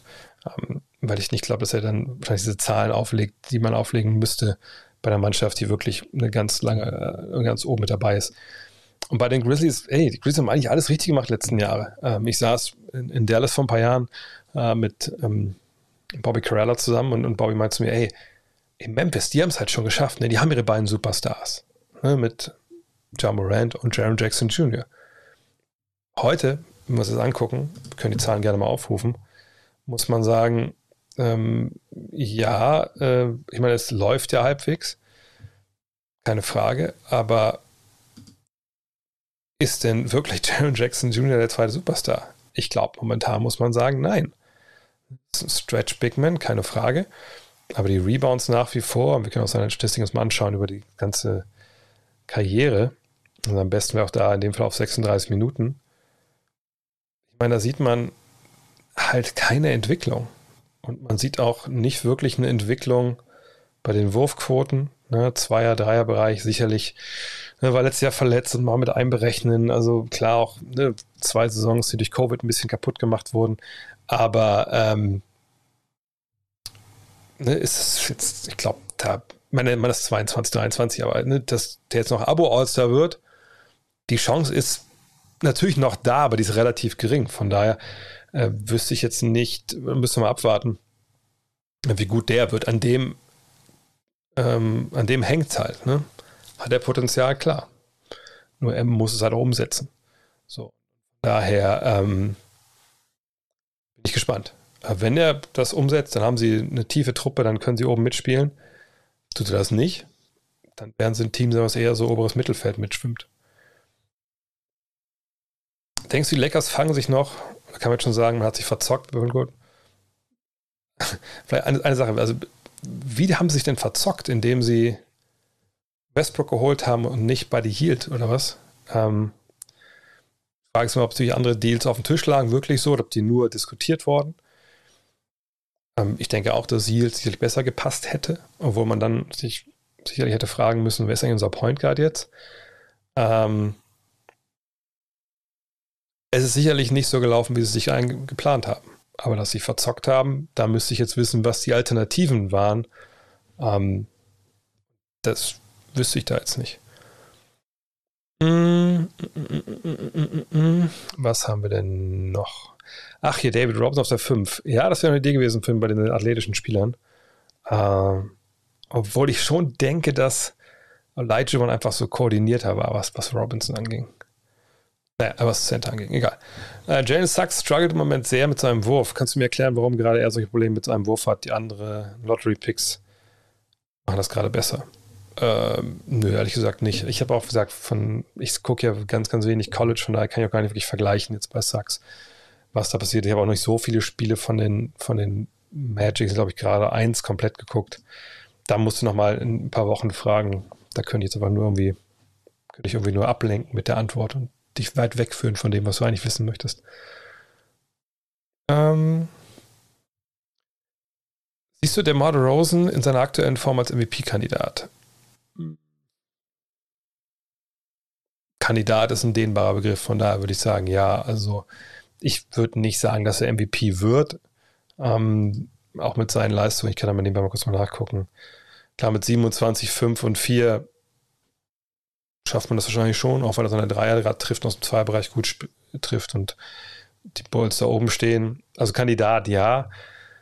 Äh, ob er es dann wird, da würde ich wahrscheinlich momentan eher mit anderen Spielern geben, die dann auch die so statistisch ein bisschen mehr auflegen. Ich will heute Golden State gegen die Nets tippen. Was meinst du, wer das, wird das Game machen? Wetttipps. Ich glaube, da gibt es hier, glaube ich, den, den Wettoper hier bei Twitch. Da musst du mal fragen. äh, was haben wir denn noch? Hm, wie werden die Körpergrößen der Spieler gemessen? Mit oder ohne Schuhe oder unterschiedlich? In der Regel ohne Schuhe. Allerdings weiß ich jetzt auch nicht genau, ob sich jedes Team da so wirklich dran hält, aber da gibt es ja ähm, bei der Combine, also ne, wenn Rookies vermessen werden vor der äh, Saison oder vor der Draft, dann wird er immer auch ohne Schuhe geguckt. Können die Lakers mit der Defense Champion werden? Kann ich mir ehrlich gesagt kaum vorstellen, ob es so clever ist, sich in den Playoffs wieder auf die individuelle Klasse eines 37-jährigen LeBron zu verlassen. Also nochmal, ich, ich verstehe nicht, warum denkt ihr denn alle, dass was wir von den Lakers jetzt sehen, das ist, was wir von den Lakers dann im, im April oder Mai sehen? Taylor Hop Tucker war bisher nicht dabei, äh, Wayne Ellington war nicht dabei. Ähm, LeBron war jetzt öfter nicht dabei. LeBron ist nicht mehr der Verteidiger, der vor zehn Jahren war, aber ne, nochmal, Leute, ich weiß, weiß gar nicht, wie das mal wieder. Ich meine, ich weiß, dass Überreagieren, das ist kein, machen wir ja alle irgendwie, aber nochmal, es gibt ja einen Grund, warum man diese 82 Spiele spielt, so aus, aus, aus Trainingssicht, ne, aus, aus Trainersicht. Ich nehme mein Team und ich mache die besser. Kein Team, auch nicht, äh, was ich, äh, es gibt, gab kein Team in der NBA, wo man gesagt hat, pass auf, also ähm, hier, ihr habt ja schon mal 50 Siege, ihr könnt ein bisschen rumdaddeln, aber auf jeden Fall, ihr dürft nicht trainieren, kommt einfach wieder, ihr seid Nummer 1, setzt in eurer Conference, kommt mal wieder im April und dann spielen wir hier, ähm, dann spielen wir mal Playoffs und dann gucken wir mal, dann ihr macht das schon. Also ihr müsst jetzt hier euch nicht einspielen oder so. Sondern ihr kommt einfach vorbei und dann geht's los. So. Das, das geht nicht. Wir hatten eventuell sowas in der Bubble, ne, in Orlando. Da war geil ja für alle. So. Ähm, nein, es, diese, diese Monate, auch wenn man jetzt sagen kann, trainieren noch nicht so viel und so, stimmt ja alles, aber in diesen Monaten wird sich entwickelt. Entwickelt, entwickelt, entwickelt. Die einen mehr, die anderen weniger. Aber gerade Mannschaften, wo halt eine halbe Kader aus, ausgetauscht wurde, natürlich müssen sie erstmal zusammenfinden und entwickeln. Und bei dem Punkt sind die Lakers jetzt. Und die haben doch nicht, ich meine, die haben ohne LeBron gespielt. Ich kann, weiß nicht, wie ihr darauf kommt, dass das jetzt alles scheiße sein muss, der augenscheinlich der Spieler, der alles irgendwie zusammenhält, und er ist nicht der beste Spieler, der beste Spieler wird wahrscheinlich in den Playoffs Anthony Davis sein, wenn er fit ist, aber der da alles zusammenhält, der, der war nicht dabei. Also, also ganz ehrlich, wenn man argumentiert, die Lakers sind scheiße, weil die einfach jetzt scheiße gespielt haben, dann argumentiert man auch, LeBron James ist nicht wichtig für diese Mannschaft. Und das, denke ich, ist, ist falsch. In welchen Hallen warst du nicht und welche steht als nächstes auf der Liste? Ähm, ich kriege krieg es noch zusammen. Äh, warte mal kurz. Ich war noch nicht in, ich mach's ganz schnell, äh, in Charlotte, in Atlanta in der neuen Halle, in Detroit in der neuen Halle, in Utah, in Portland, Sacramento, Minnesota, ja, sieben, Sieben war das richtig? Ich glaube sieben, ne? Also Golden State acht, weil in der Halle war ich noch nicht. Ich war aber schon nicht bei Golden State spielen. Ähm, das nächste ist jetzt LA im Februar auf dem Podcast-Trip. Äh, und dann New York. Ähm, da kommt erstmal keine, keine neue Halle hinzu, leider. Mm, mm, mm, Wie siehst du bisher die bisherige Entwicklung der Mavericks? Brunson macht einen super stabilen Eindruck, KP kommt ins Rollen, Luca hält halt Luca. Wenn dann noch ein Bullock potenziell besser wird, zu seinen Wurf trifft, schaue ich da recht positiv im Verlauf der Saison. Hin und her gerissen. Ich meine, sie sind Dritter im Westen. Sollte mal sagen, ja, guck mal hier, 9 und 4, was, was wurde denn da für ein Blödsinn erzählt über, über Jason Kidd und, und, und generell alles? Ja, okay. Problem ist, die Zahlen geben es eigentlich nicht her, dass sie da stehen, wo sie momentan stehen. Also 19. im Offensivrating, 16. im Defensivrating, Net-Rating, also wenn man auf 100 Ballbesitze guckt, wie viele Punkte machen die Mavs und die Gegner? Minus 0,7, ist auch Platz 19. Ähm, man dann sieht, ich zeige es euch einfach auch, ähm, Strengths of Schedule, ne, also wie schwer war denn der Spielplan jetzt? Das muss ich ein bisschen näher noch. Dann sieht man auch hier, ähm, das ist das 18., also der 18 schwerste äh, Spielplan, also sagen wir mal untere Hälfte. Dann SRS, also ne, wie sehr hauen sie die Leute eigentlich weg oder gewinnen sie so hoch, wie sie müssten eigentlich ähm, gegen diese Mannschaften, dann sind sie nur 20. Ne, das sind so Kennzahlen, die sagen, sagen, nicht unbedingt aus, dass es ein schlafender Gigant ist. Da. Ähm, dann sehen wir hier die offensive Re Rebound-Rate, Turnover, das ist alles irgendwie. Klar, Turnover, die haben keine Turnover, das liegt auch wieder, weil natürlich Luca den Ball auf seiner Hand hat. Ähm, aber das ist alles nicht richtig gut. Die Defensiv-Rebound-Rate ist super, keine Frage. Aber äh, das ist nicht so viel. Und dann sehen wir halt, Luca geht vorne weg. Porzingis, gebe ich dir recht, jetzt zuletzt wieder besser reingekommen. Aber sie müssen es einfach hinbekommen, dass sie diese Spacing-Probleme ähm, weg, wegkriegen. Und das ist halt schwierig. Ne? Also Maxi Kleber muss zurückkommen, sie müssen den Dreier treffen.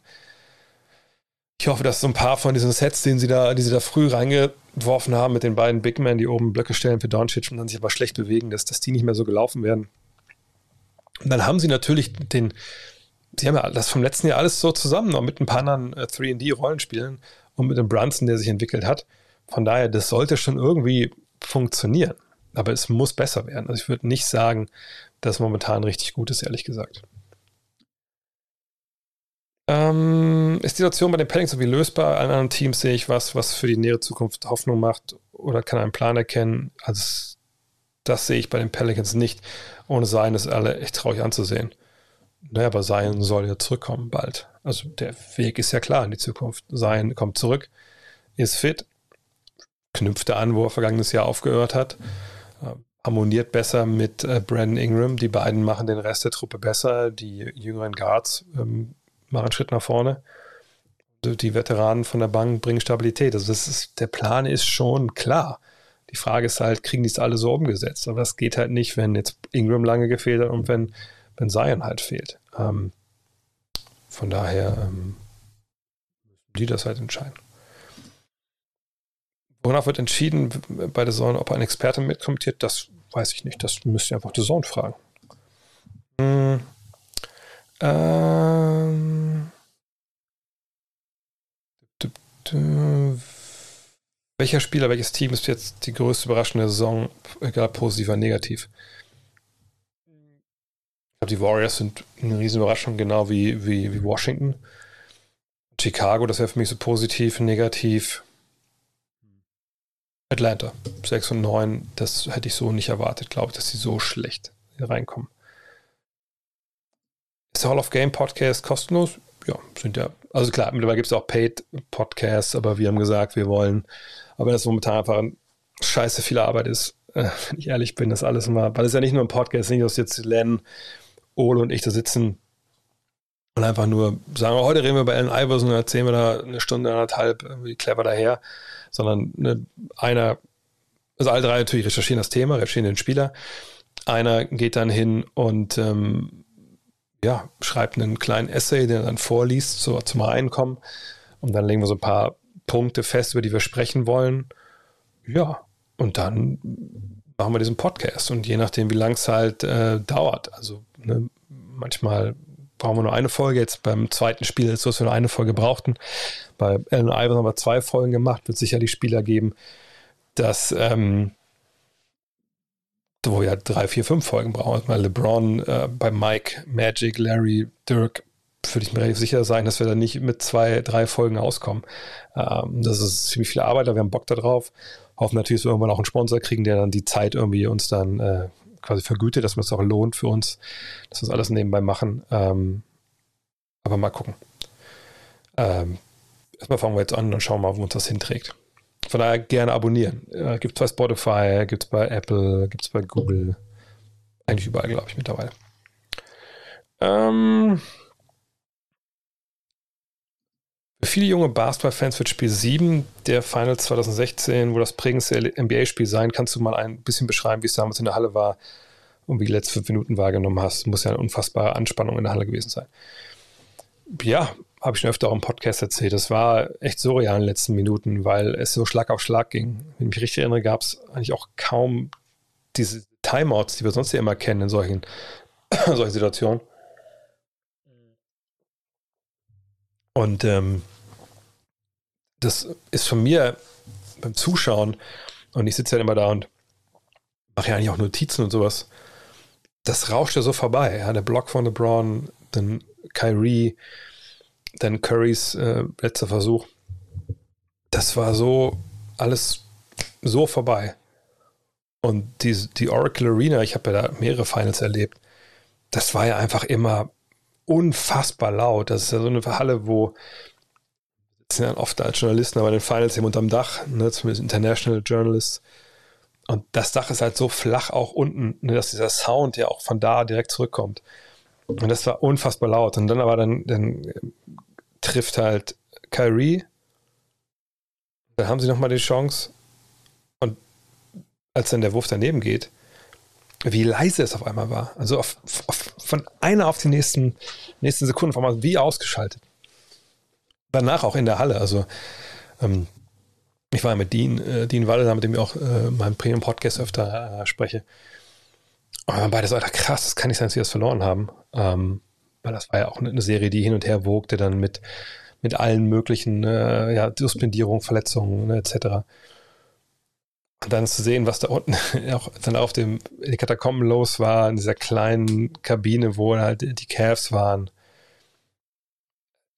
Auch danach auf dem Feld, weil natürlich alle dachten, da gibt es die Riesenparty und dann war keiner mehr da und dann so ein paar von den Cavs, sag ich mal, Family Members, die mitgefahren waren, dann Fotos da gemacht. Ich habe auch, die, ich habe noch ein Foto mit Michael Buffer gemacht, weil er da rumlief.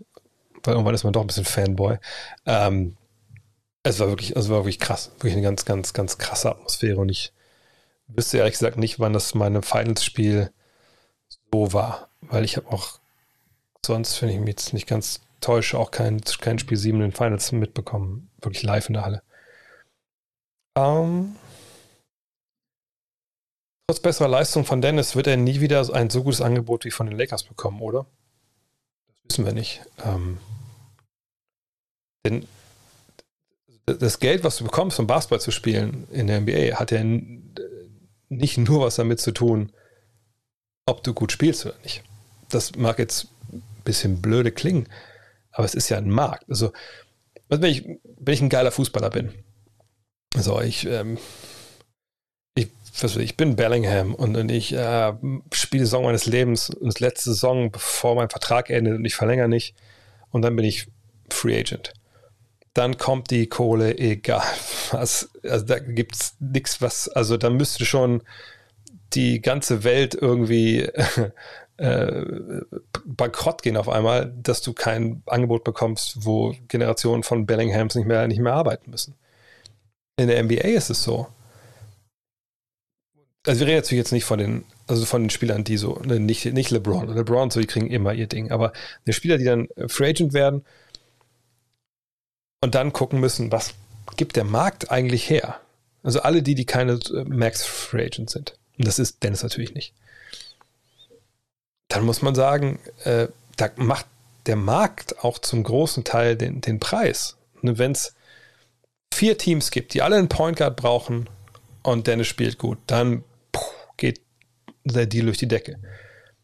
wenn er jetzt dieses Jahr 25 pro Spiel auflegt und sich 5 Assists, 6 Rebounds, oder sagt, dann sind die Teams da, dann knack. Sind vielleicht nur zwei Teams, die Point Guards brauchen auf dem Markt, die Geld haben überhaupt für ihn unterm Salary Cap. Und einer möchte aber einen Point Guard haben, der eher so Pass First ist und nicht ein Scoring Point Guard. Dann ist nur noch ein Team da. Warum sollte dieses eine Team dann ihm den bestdotierten Vertrag geben, den die irgendwie können? Wenn die wissen, der Markt für den ist gar nicht da. Da können wir auch statt 24 Millionen locker mal 18 Millionen bieten, weil kein anderer wird ihm mehr bieten. Und was will er sonst machen? In Braunschweig spielen? Nee, das ist einfach eine, eine Zusammenhang, glaube ich, den, den viele auch, weil wir eben so denken, wir Europäer gar nicht so auf dem Schirm haben. Von daher, ich glaube nicht, dass er noch so viel Geld geboten bekommt. Nein, aber äh, das liegt jetzt nicht daran, wie gut er spielt oder nicht, oder nur, ne, das ist nur eine Komponente von, von dieser Entscheidung und müssen wir abwarten, was, was der Markt demnächst dahergibt. Mm, die Bulls sind momentan trotz des Ausfalls von Vucevic kaum zu stoppen. Wo siehst du trotzdem noch Verbesserungspotenzial im Team? Der Power Forward Spot und allgemein der Frontcourt sind eher so dünn besetzt. Potenziell da noch jemanden dazu holen. Es ist generell, wir können uns dafür auch mal das Depth Chart angucken. Dann glaube ich, erschließt sich das einem ganz gut. Es ist generell eine Mannschaft, klar, Kobe White ist jetzt, ist ja schon wieder da, da kommt jetzt zurück wo man sagen muss, ja, hier ne, mit den drei Jungs auf der Eins bist, bist du gut aufgestellt. Äh, Tosunmu macht das gut. Also Levin kann rausrücken. Ne, und dann hier unten aber, ja, da wird es dann, finde ich sagen, wirklich abenteuerlich, aber das wird dann schon ein bisschen, bisschen schwieriger. So. Das ist was, was wir auch vor der Saison gesagt haben in den Preview-Podcasts, ähm, dass die Bulls halt nicht wirklich tief besetzt sind. Kann sich das rächen während der regulären Saison, vor allem in den Playoffs? Ja, in den Playoffs wird die Bank aber eh kürzer. Dazu und kann man sicherlich noch jemanden, aber wer, wen kriegt man als, als Chicago, selbst wenn man gut spielt? Wen kann man da hinlocken äh, im Buyout-Markt oder so? Trade-mäßig sehe ich da gar nichts, was da irgendwie gehen könnte. Man muss einfach hoffen, ähm, dass, ähm, ja, also im Endeffekt es eine Wunderheilung vielleicht gibt dann von Patrick Williams. Ähm, aber da ist nun mal Rest der regulären Saison ist er halt raus mit seinem Handgelenksbruch, war es, glaube ich, ne? Schade, aber einfach Beste daraus machen. Warum haben die Jazz Rudy Gay in die G-League geschickt? Habe ich jetzt gar nicht mitbekommen, ähm, dass er da ist. Äh, aber zum Beispiel ist ja auch Pascal Siakam erstmal in die G-League zum Training, bevor er jetzt wieder gekommen ist. Äh, Sergi Barker ist gerade in die G-League. Ich denke, bei Gay ähm, wird es auch sowas gewesen sein, dass er einfach darunter geht, um Spielpraxis sich zu holen, trainieren ähm, und reinzukommen wieder in, in den Flow. Ähm, mm, mm. Wäre cool, wenn du mal einrichten könntest, dass wir ein Video zusammenschauen, zum Beispiel bei der Frage mit der Ejection von AD hätte man das kurz zusammenschauen können. Ja, das ist ein so Punkt, den ich schon mal angebracht hatte, auch letztes Jahr. Ähm, ich hatte mal aufgerufen bei uns im Discord auch. Ähm, aber ich mache es gerne auch hier nochmal. Also ich würde mir gerne, äh, ich habe ja dieses Format mal Buckets, wollte ich mal starten, das hat wieder nicht wirklich funktioniert, weil wie keine Szenen eingereicht wurden und ich ehrlich gesagt nicht die Zeit hatte, mir selber da jetzt Szenen irgendwie mal rauszusuchen. Also wenn ihr Bock habt, dass man sich mal auch mal Spielszenen anguckt, etc., mal zusammen analysiert, können wir gerne machen. Nur müssen wir diese Szenen irgendwie reinreichen. Da ist wirklich der, der Discord-Channel äh, wirklich, glaube ich, auch ein guter Platz für, um das mal ab und zu zu machen. Ähm, da ist auch schon der Link. Das können wir gerne probieren. Ähm, zu solchen reinrufen, dass wir hingucken, wie ich suche. Ich weiß, andere YouTuber machen das. Ähm, vielleicht nächstes Mal, aber so eine Ejection finde ich auch. Hätte jetzt gesagt, so auf der und der Korb, wollen wir uns hier mal reinschauen. Hätte ich vielleicht schon rausgesucht, aber ähm, nächstes Mal. Gerne. Wie ich die Leistung von Mobley bisher sehe, schon mal gesagt, also defensiv ist es absolut Wahnsinn, was er spielt. Ähm, von daher, äh, da, also ich, Kate Cunningham ist noch ganz früh natürlich jetzt unterwegs, eine Menge gute Jungs, aber ich glaube, wenn wir heute nochmal draften, wir wahrscheinlich Mobley Nummer 1.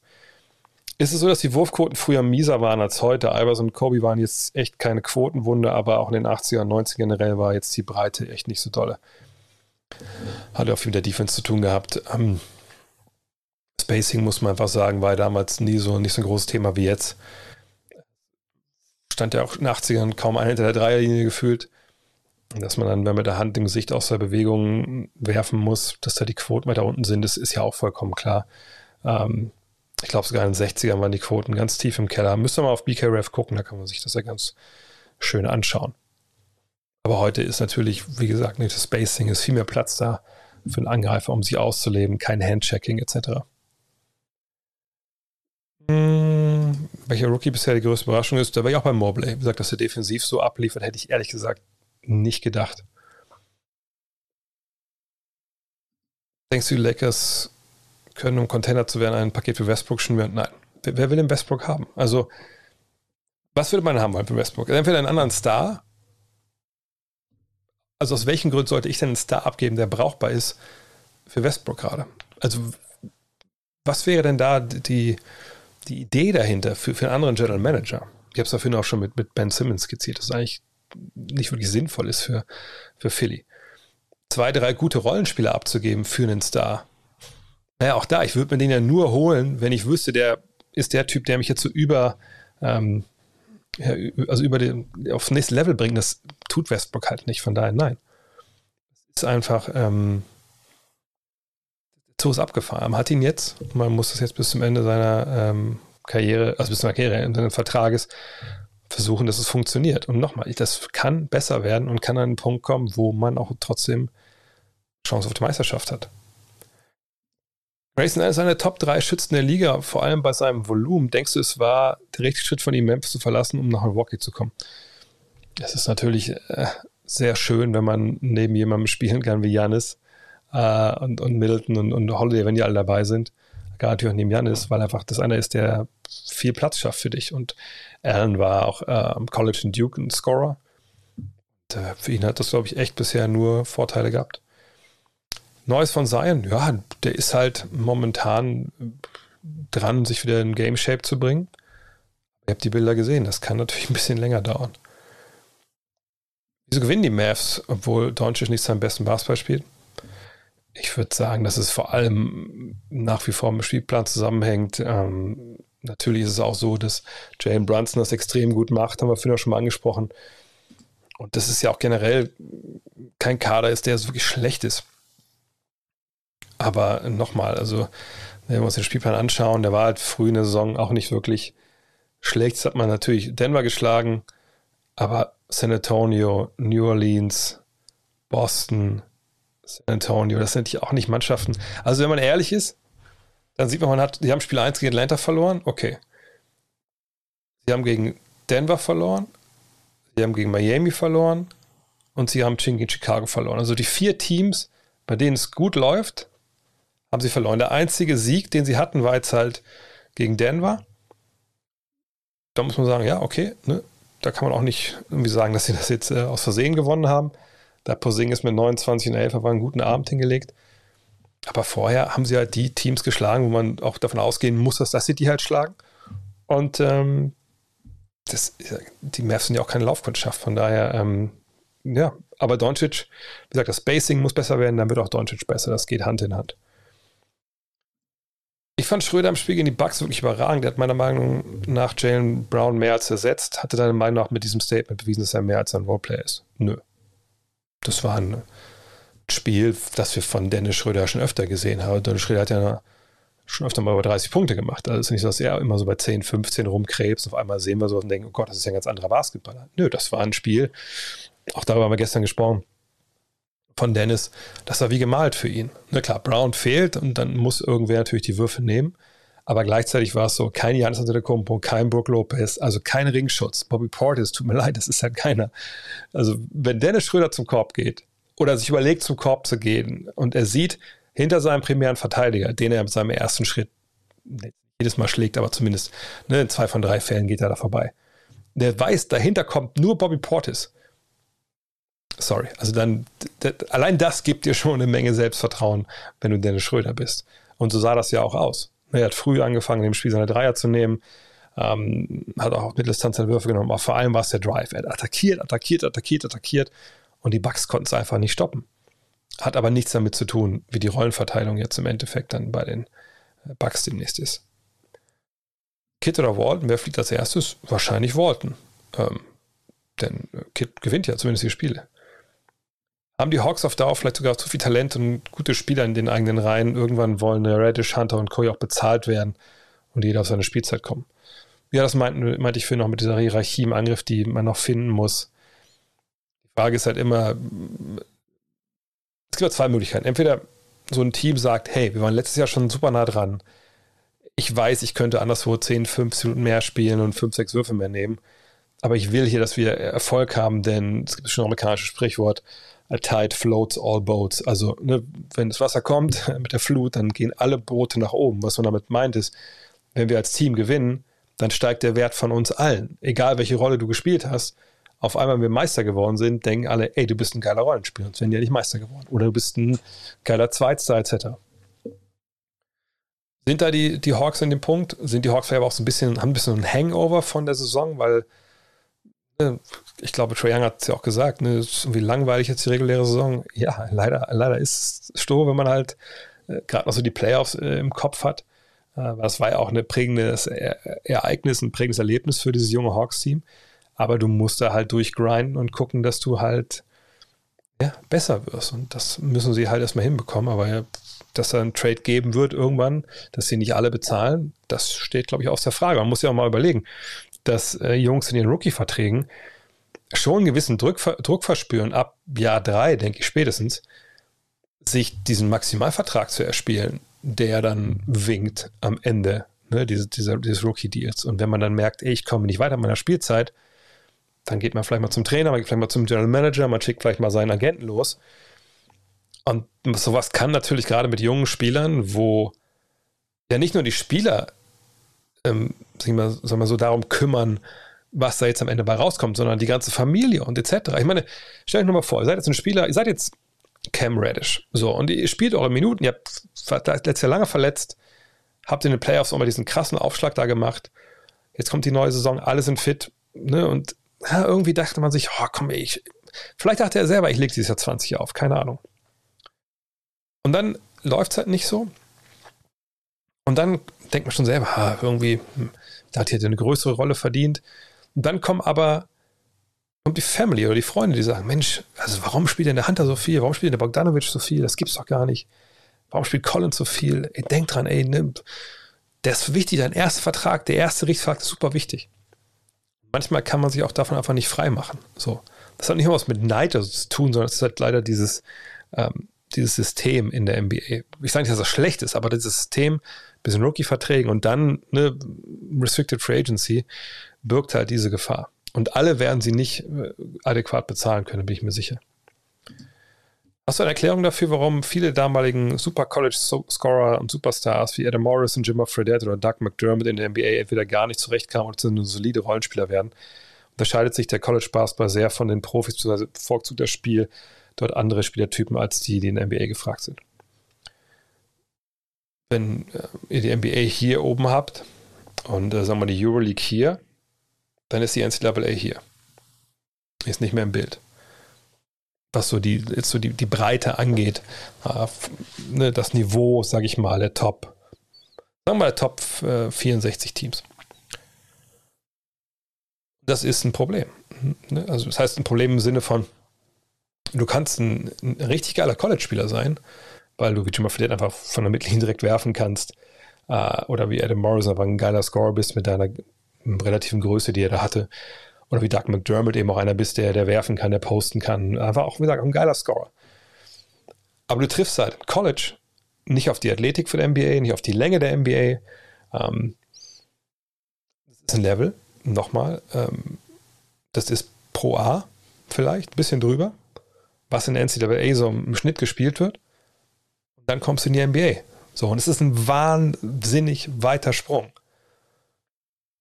Und vor allem bei den Einnahmen auf der Liste, da kann man sogar mal schauen, Jimmer Fredette hat ja auch in der Euroleague gespielt. Das werden viele von euch jetzt gar nicht so wissen. Der Grund dafür ist auch klar, weil er jetzt auch nicht unbedingt Bäume ausgerissen hat. Also es ist wirklich ein viel, viel, viel, viel höherer Level in der, in der NBA. Sagt, äh, College Center, die können auch mal 2,11 Meter groß sein, keine Frage, aber dann reden sie 2,4 Meter, 4, 5, 6, keine Ahnung. Äh, wenn du mal 2,11 Meter Center hast, dann reden sie auch relative Roboter. Die richtig geilen Typen, klar, ne, gibt es natürlich auch wie Evan Mobley. Aber ähm, das ist was ganz anderes, wenn du gegen Männer spielst, gegen, gegen viel größere Athletik, größere Länge. Ähm, das ist ganz anderer Basketball und ähm, diesen Sprung schaffen eben auch nicht viele, gerade eben, wenn sie nicht die Athletik mitbringen. Das würde ich bei den dreien erstmal an allererster Stelle packen, ähm, um dann halt in der NBA so ihr Spiel durchzubringen. Ähm, und bei Morrison, Morrison kam natürlich auch dann früh dann der, also A hat er nicht auch, also glaube ich, äh, zuckerkrank, glaube ich, Diabetes und dann kam der Kreuzbandriss. Also es war natürlich auch, auch dann maximal dumm gelaufen für ihn. Wenn du die Wahl hättest zwischen Bird oder LeBron, wen würdest du für dein Team nehmen? Und bitte begründe, wieso. Ähm, schwierig. Ähm, das sind natürlich beides Alltimer. Da muss ich drüber reden. Also da wird sicherlich Leute geben, oder viele Leute geben, wenn ihr gefragt wird nach den besten vier Spielern aller Zeiten, die meisten wahrscheinlich beide, beide Köpfe in ihren persönlichen äh, Mount Rushmore. Ich würde mich für LeBron entscheiden, weil LeBron, ich meine, da oben hängt Birds Trikot, so ist nicht, aber ich würde mich für LeBron entscheiden, weil ich sage, LeBron war dann schon in, vor allem in, in einer, eigentlich in zwei Hinsichten war er äh, Larry schon voraus. Das eine, ist eben, dass Larry Bird natürlich nicht mit dem Dribbling so attackiert, wie LeBron das kann. LeBron ist auch jünger natürlich. Ähm, und zwar ist es Defense. Also ne, LeBron äh, wirklich locked in in der Verteidigung in seiner Prime war halt auch ein Game Changer. Und da muss man sagen, aller Schleue zum Trotz, wir reden ja auch von extrem hohem Niveau, aber da ist er sicherlich auch Larry Bird voraus. Larry Bird vielleicht der der intelligentere, kreativere Basketballer, ja, obwohl ich das auch nicht unbedingt unterschreiben wollen würde, dass er ihm jetzt klar voraus ist. Aber in diesen beiden Aspekten bin ich ja klar bei LeBron, deswegen würde ich LeBron da auch, auch nennen wollen. Ähm ich bin überrascht, dass die Spurs für den Basketball, den sie spielen, noch Siege einfahren. Ja, sie machen so viel mit dem Break und so. Das ist einfach ein klarer Rebuild momentan auch. Hallo Dre, mit dem tollen Podcast mit Benedikt Loder habe ich mich an meine eigene kurze Zeit als Referee erinnert. Mich würde interessieren, wie das, wie das Standing der Refs in der NBA bzw. das Verhalten, Verhältnis der Refs und den Spielern und dem Stab ist. Ich denke nur an den kleinen Flirt zwischen Luca und der Refer einer Refereein äh, letzte Saison oder auch an so eine Geschichte um Tim Donaghy. Ich glaube, dass es nicht unglaublich anders ist. Ähm, Verhältnis zwischen Refs und, und Spielern wie in der Euroleague oder der BBL. Es ist halt ein, ein Verhältnis, wo, glaube ich, klar abgesteckt ist, wer der Chef ist irgendwo. Ne? Wenn der Ref halt pfeift, ist es faul, egal ob du LeBron bist oder Eric Walton Jr., wo der, glaube ich, gar nicht in der NBA spielt mehr. Ähm, und na klar, ähm, man, man kennt die Refs eigentlich nicht. Also ich, ich bin immer überrascht davon, wenn ich kommentiere meinen Kollege immer weiß, wie die, wie die Referees heißen. Denn ich, für mich sind das alles immer relativ gesichtslose Kollegen oder Kolleginnen, wo ich einfach auch mich nicht darum kümmere, wie die heißen, wenn ich ehrlich bin, weil ich mich mit Refs auch wenig beschäftige. Ähm, und das ist ja auch das, so wie es sein soll. Also wenn Referees nicht auffallen, dann haben sie den Job natürlich auch perfekt gemacht. Es sei denn, es ist irgendeine richtig knifflige Entscheidung und sie müssen richtig entscheiden, dann können sie natürlich auch gerne äh, ins Rampenlicht kommen. Aber ähm, ich, ich glaube, das ist schon vom gegenseitigen Respekt geprägt, obwohl es ja jetzt in der Vergangenheit natürlich auch Jahre gab, wo man das eher nicht gesehen hat, dass der Respekt herrschte. Ganz früher, da gibt es ja diese schönen alten Videos, die wir auch im MB Weinkeller mal angeguckt haben, ähm, der Len und ich, ne, ähm, wo man auch gesehen hat, wie Refs mit Spielern geredet haben, muss man sagen. Das war dann natürlich auch schon schön ne, zu sehen, wie die zusammen geflaxt haben und so. Das gibt es heute sicherlich auch noch, aber es sind eine Menge neue Refs, die vielleicht erstmal auch sich so ein bisschen die, die Sporen verdienen. Und von daher glaube ich, dass dieses Romantische, was wir früher gesehen haben, nicht so ist. Aber ich glaube, generell ist einfach ein sehr professionelle, professionelles Verhältnis. Warum werden Spieler in der NBA üblen Fouls nicht für mehrere Spiele gesperrt wie im Fußball? Werden sie ja. Also wenn du Flagrant Foul begehst, ähm, das wirklich schwerwiegend ist, also Flagrant 2, ist automatisch ja auch gesperrt und über mehrere Spiele wirst du auch gesperrt, wenn das wirklich grob, grob, grob unsportlich war. Ähm, Allerdings ist es eigentlich eher so für Tätlichkeiten reserviert. Äh, aber es gibt jetzt ja auch so, sich so offene Sohle irgendwo drauf zu gehen, aufs Knie oder so, gibt es ja im, Fußball, im Basketball einfach nicht. Dass man jetzt so sagen müsste, bis sechs Spiele raus oder sowas. Von daher hat aber ein bisschen was damit zu tun, wie schlimm die Foul zu sehen, die es im Fußball ab und zu trotzdem noch gibt. äh, und im Basketball die schlimmeren Fouls. Das ist dann halt auch relativ schnell mit einem Spiel getan. Gibt es eine Regel, wie viele Auswärtsspiele ein Team maximal am Stück machen darf? Die Islanders in der NHL haben dieses Jahr am Anfang der Saison 13 Auswärtsspiele in Folge. Gab es sowas schon mal in der NBA? Äh, 13 weiß ich nicht. Ich weiß, dass die Chicago Bulls traditionell, wenn der Zirkus nach äh, Chicago kam, mhm. dass die im Dezember war das, glaube ich, äh, immer relativ wenig Heimspiele hatten. Äh, wenn das Rodeo in San Antonio stattfindet, Spurs auf ihrem Rodeo-Trip. Und da ist es aber so, wenn ich mich nicht richtig, nicht falsch erinnere, immer so neun bis elf Auswärtsspiele. Aber ich glaube, da gibt es ehrlich gesagt gar keine, ähm, gar keine Regel in dem Sinne. Aber es gibt diese Auswärtstrips natürlich nur, wenn äh, es irgendeinen Grund gibt, dass sie nicht in ihre eigene Halle ähm, rein können. So, was. Würdest du sagen, dass Titel hauptsächlich über Defense gewonnen werden? Defense wins Championships ist ja so das, äh, also das heißt ja nicht Offense wins Games, Defense wins Championships, man müsste es aber eigentlich erweitern. Uh, Offense wins Games, uh, Defense wins Championships, wenn die eigene Offense der geilen Defense nicht total blind ist. Also man muss schon in der Lage sein, selber den Ball in den Korb zu werfen, sonst bringt einem die beste Defense nichts. Auch wenn man natürlich argumentieren kann, machst du aus guter Defense, guter Offense, Breaks etc., ja, das ist schon richtig, aber du brauchst halt auch Leute, die Würfe kreieren, sonst wirst du das nicht gewinnen. Also, ähm, ja. Äh, hättest du es an Robs Stelle im Sommer auch gemacht? Also wahrscheinlich, dass ich Westbrook hole. Ich weiß nicht, was sonst auf dem, auf dem Tisch lag nochmal holt man halt Buddy Yield in dem Deal, den, der ein bisschen skizziert wurde, da von einigen US-Kollegen. Man holt nicht Westbrook, man hat Schröder auch nicht gehalten. Wer ist dann eigentlich mein Point Guard? Rondo? Damit würde ich nicht in die Saison gehen wollen, wenn ich ehrlich bin. Ähm, hätten wir auch anders noch einen Point Guard geholt. Gute Frage. Aber ich glaube, ich hätte es schon gemacht mit Westbrook. In der Absprache natürlich mit LeBron. Und wenn der sagt, hey, das kriegen wir hin, dann hätte ich es gemacht. Haben wir noch? Was sagst du dazu, dass die Lakers Caruso haben ziehen lassen? Wie ich es mitbekommen habe, hat Caruso den Lakers die Chance gegeben, das Angebot der Bulls zu matchen, aber sie sagten nein. Ja, aber es ist gerade ein Podcast von JJ Reddick gesagt. Und ich glaube, er hat auch äh, angedeutet, dass das Angebot der Lakers äh, unter zwei Jahre und 15 Millionen Dollar war, wenn ich jetzt mich nicht ganz falsch erinnere. Und sein Vertrag bei den Bulls ist, ah ja, über vier Jahre gewesen und 37 Millionen. Also, also schon ein Schlag ins Gesicht, was sie angeboten haben, um da nicht mitzugehen. Eigentlich ist es auch krass, wenn man überlegt, dass die Lakers natürlich eigentlich Geld drucken mit ihrem lokalen Fernsehvertrag, den sonst kein anderer hat. Aber wer weiß, vielleicht wollte man auch jetzt nicht irgendwie Luxussteuer zahlen, aber ich, ich glaube schon, dass der ein oder andere bei den Lakers nachts wach liegt, äh, wie diese Meme von, äh, von Wolverine, wo so ein Foto hat und da ist dann Caruso drauf. Vielleicht sogar LeBron selbst. Ähm, was denkst du, wie lange Dame noch in Portland bleibt?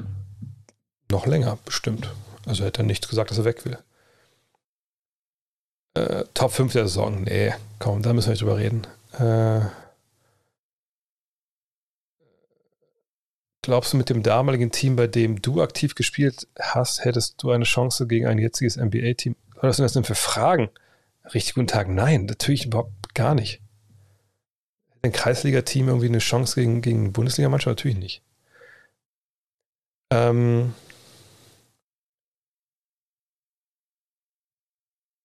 Wenn DeMar Rosen wirklich fast bei den Lakers waren, die sich dann doch für Russ entschieden haben, raste ich aus. Hoffe, die Story stimmt nicht. Also, wie ich es mitbekommen habe, hat er doch gesagt, dass er eigentlich sich getroffen hat mit den Lakers und dann gesagt hat, ähm, das fühlt sich irgendwie nicht richtig, oder das Dame, der gesagt hat, es fühlt sich nicht richtig an. Was war mit der Rose? Hat ja auch mit denen getroffen. Ich glaube auch kohletechnisch war es sogar auch zu wenig. Äh, aber ist doch gut, dass er jetzt bei den, äh, bei den Bulls ist. Was hältst du eigentlich von OKC? Ich finde das super spannend mit den Picks und wie lange denkst du, müssen sie tanken, um ein richtiges Team aufzubauen? Ich finde es ehrlich gesagt nicht wirklich spannend. Also ich finde das Team spannend, was sie haben. Josh Giddy sehe ich unglaublich gerne zu. Pokaschewski, die ist ja natürlich weniger auf dem Feld. Shaggy Alexander habe ich auch zum letzten paar, paar Siege eingefahren. Aber diese Picks finde ich nicht interessant, weil diese Picks nicht in der Lottery liegen, außer die eigenen. Also heißt, man muss selber schlecht sein, um Chancen zu haben, ähm, oben zu ziehen. Es sei denn, man kann mehrere Erstrunden-Picks zusammenpacken für einen früheren Pick, aber wer würde den Lottery-Pick abgeben für Picks, die nicht in der Lottery liegen? Also ich finde, diese Picks sind mega overhyped, wenn ich ehrlich bin. aber das ist spannend, was die da machen. Aber der, der, so wie sie committed sind, wird, der, wird das Tanking so lange dauern, bis sie für ihre Begriffe zwei, drei Superstars zusammen haben. Das kann natürlich dauern. Ähm, was haben wir denn noch? Es kam jetzt die Nachricht, dass sich Bonn nach fast 30 Jahren einen neuen Sponsor suchen muss. Namenssponsor, wichtig, haben die Hauptsponsoren in der BBL, wichtig sind diese Hauptsponsoren in der BBL, welche Rolle spielen sie bei dem Verein? Geben mir das Geld. Und Geld regiert nicht nur die Welt, die Welt regiert auch den, den Profi-Basketball, den Profisport. Und ich weiß, dass die Telekom, weil wir früher mal auch angefragt hatten mit der Five, so als wir mal angefangen haben mit der 5, also diesem deutschen Teil in der Five, dass wir geguckt haben, kriegt man da vielleicht irgendwie auch Anzeigen vielleicht von denen. Ähm, da wurde uns dann kommuniziert, ne, es ist also, dass die Telekom dieses Engagement bei den Telekom Baskets Bonn oder jetzt nur noch Basketball eben rein als regionales Engagement sieht und eigentlich gar nicht so wirklich als Werbevehikel, sage ich mal, für Deutschland. Klar, das ist für die auch zu vernachlässigen, ob da jetzt ein Team in der Bundesliga spielt, das Telekom heißt, das, das macht ja bei denen wahrscheinlich der Kohl nicht fett bei dem Business. Und die bitter jetzt, dass sie nach 30 Jahren da aussteigen, also sukzessive, also sie unterstützen ja wohl noch bis 2025, wenn ich es richtig gesehen habe, aber erstmal ein anderer Namenssponsor von drauf kommt. Man kann echt nur hoffen, dass die Bonner da einen, einen zahlkräftigen Partner finden, dass sie halt dann das Level halten können. Denn wenn du kein Geld hast in der BBL, dann wird es halt relativ schnell, relativ bitter. Und es wäre verheerend, wenn noch, noch einer dieser Traditionsclubs, gerade aus NRW, die ja arg gebeutelt waren, mich erinnert, Bayer Leverkusen, ne, da ist Bayer irgendwann auch ausgestiegen. Und das ging dann aber auch relativ schnell rapide bergab und es ist immer noch eine tolle Ausbildungsstätte, keine Frage, aber ähm, das tut mir ein bisschen weh, wenn da solche Vereine von der ganz großen Bühne verschwinden, wenn ich ehrlich bin. Äh, wie kam es zur Konstellation bei Triple Threat? War von Anfang an klar, dass es Julius und Jonathan werden oder hast du auch andere Kollegen gedacht? Gefällt mir übrigens immer besser, eure drei gestellt. Danke, danke. Ich habe die beiden angesprochen das waren die, mit denen ich das machen wollte. Ja, eigentlich ja für Five die Show. Weil ich halt wusste, dass sie ähm, Jonathan natürlich im eigenen Podcast eloquent über NBA und Basketball redet und auch mit, mit Tiefgang. Und Julius Videos kennen wir alle. Klar, bei Julius ist immer die Frage, bist natürlich, wenn du vom Skript abliest, sagen wenn du frei reden musst. So. Das sind Sachen, die musste ich mir auch erarbeiten. Die muss sich jeder erarbeiten, wenn er anfängt. Ähm, aber ich denke auch, Julius macht das extrem gut. Von daher, ja, das waren genau die drei, die, und die beiden, mit denen ich das machen wollte, wir zu dritt, da hatte ich eigentlich ehrlich gesagt gar keinen anderen Namen im Kopf. Was ist für die Thunder realistisch drin? Plane scheint ja machbar. Ja, wie gesagt, zuletzt haben sie einfach da echt abgeliefert. Frage ist halt, wie gut dürfen sie denn sein am Ende? Ne, das ist es ja. Denn sie haben nur ihre, ich glaube, die haben einen Pick noch von Houston oder so, ne, der irgendwann mal demnächst kommt, der in der Lottery liegt. Aber ne, eigentlich müssen sie ihre eigenen Picks da vorne irgendwie reinbringen. Und äh, momentan stehen sie einen Sieg vor Minnesota und vor San Antonio, einen Sieg hinter Sacramento. Solange es so eng bleibt, also aus Erfahrung würde ich sagen, wenn es hart auf hart kommt, da lässt Sam Presti äh, keine Ahnung, was er macht. Äh, aber dann geht er auf jeden Fall nochmal sicher, dass sie alle nicht spielen dürfen am Ende, die guten Jungs. Und dann sehen wir Pukachevski in der ersten fünf. Also Tanking ist, ist real. Der Weinkeller wird immer wiederkommen. Momentan zwar sehr, sehr viel, leider, ähm, dass ich nicht noch, noch Mittwochabend immer verplanen kann, alle zwei Wochen. Ähm, auch weil ich ja Mittwoch oft mal nach München muss jetzt gerade. Aber das soll wiederkommen. Also ich habe auch, eigentlich wollten wir so ein bisschen auch koppeln an den, äh, an Hall of Game. Mal schauen, ob wir wieder Zeit haben. Ähm, die Bugs habe ich schon drüber gesprochen, sagt, da fehlen viele mit Verletzungen etc. Ähm, Äh, warum die Wizards so gut sind zu Beginn? Ja, stark ver verbessert durch die Neuzugänge, ja, Dinwiddie, KCP, Kuzma, Harrell, die passen total rein. Ich glaube auch gerade das Lakers oder Ex-Lakers-Trio hat Bock jetzt zu zeigen, was es eigentlich kann. Das passt zusammen. Beal ist ein, toller Leader. Ist einfach eine richtig, richtig tolle Einheit, die guten Basketball spielen. Der neue Coach, Wes Ansel Jr., auch, auch echt eingeschlagen. Macht richtig Spaß, den zuzuschauen. Hm. Was haben wir denn noch? Warst du schon im B-Brother Store? Nee, ich war eingeladen. Äh, Kiki hatte mir eine Mail geschrieben, meinte so, ey Mensch, komm mal vorbei. Oder war es Ivan? Eins von beiden. Ähm, Ivan, Ivan hat mir geschrieben. Und ähm, das war aber am 6. Nee, am 6. November war die Eröffnung, genau. Ja, ich hatte am 5. Geburtstag, dann meine Mutter am 7. Am 6. war ich in, in München, habe kommentiert, von daher habe ich es nicht gemacht. Aber ich habe heute, witzigerweise, dass du es jetzt schreibst, Kiki eine Mail geschrieben, gesagt, pass auf, ähm, sobald es alles wieder beruhigt hat äh, und vielleicht man auch wieder guten Gebissen auf die Straße gehen kann oder sich in ICE setzen kann, ähm, dann komme ich sofort runter. Meine, also ich habe zwei Paar Schwiegereltern, also eine Paar lebt ja in der Nähe, da, da lasse ich mir auf jeden Fall mal den Laden zeigen. Sieht auf jeden Fall sehr, sehr geil aus. Was hat Chris Werber zum Titel und Superstar gefehlt? Ja, zum einen muss man sagen, er war nicht wirklich klatschen. Ne? Also gerade in so einen Serien damals gegen die Lakers, da am Ende oftmals auch an, an Mike Bibby so ein bisschen den Ball weitergegeben nach dem Motto, ja, mach du mal. Dann würde ich aber vor allem sagen, Verletzungen, also diese Kniegeschichten, das hat ja seine Karriere dann am Ende dann doch arg verkürzt, leider Gottes. Ähm, von daher ist er zum Beispiel für mich kein Hall of Famer. Cats Usage in Minnesota ist hinter denen von Edwards und Russell. Wie kann das bei einem Spieler seines Kalibers sein? Er ist offensichtlich so begabt, hat ein breites Skillset. Ich hoffe einfach sehr, dass die Situation bald ändert. Verschwenden sein Talent. Ja, das ist was, was Ach so, das ist auch so ein Team, wirklich. Also, was ich, ich habe schon ein paar Spiele angefangen, mir anzugucken, aber da habe ich es nicht geschafft, bis mir mal gesagt das möchte ich mir eigentlich nicht wirklich angucken. Das ist, macht mich nur wütend. Ja, das in der Frage steht quasi schon die Antwort. Ähm, und äh, ich weiß nicht, ich weiß auch nicht, wie, wie man das erklären kann im Endeffekt. KG war MVP und regelmäßig in den Playoffs mit einem ähnlichen durchschnittlichen Team, einmal sogar Best Conference Finals. Oh, jetzt habe ich die, die Frage nicht äh, dazu. Egal. ähm, so, was haben wir denn noch? Wie könnte man die reguläre Saison interessanter für Spieler gestalten? Trey Young hat sich beschwert und man sieht, dass viele Stars loslos spielen. Das macht, das ist ja kein neues Phänomen. Das haben wir ja eigentlich, eigentlich seit immer. Also ich weiß nicht, wie es in den 70ern war, aber in 80ern, 90ern war es quasi so, dass man ein Gentleman's Agreement hatte, die ersten drei Viertel so ein bisschen locker und dann am Ende gucken wir mal, wie, was, was wir im Tank haben, dann entscheiden wir das Spiel. Bei 82 Spielern ist, äh, Spielen ist es halt so. Das wird immer so sein. Und wie man es halt relevanter machen kann, ja, machen nur 62 Spiele draus. Punkt.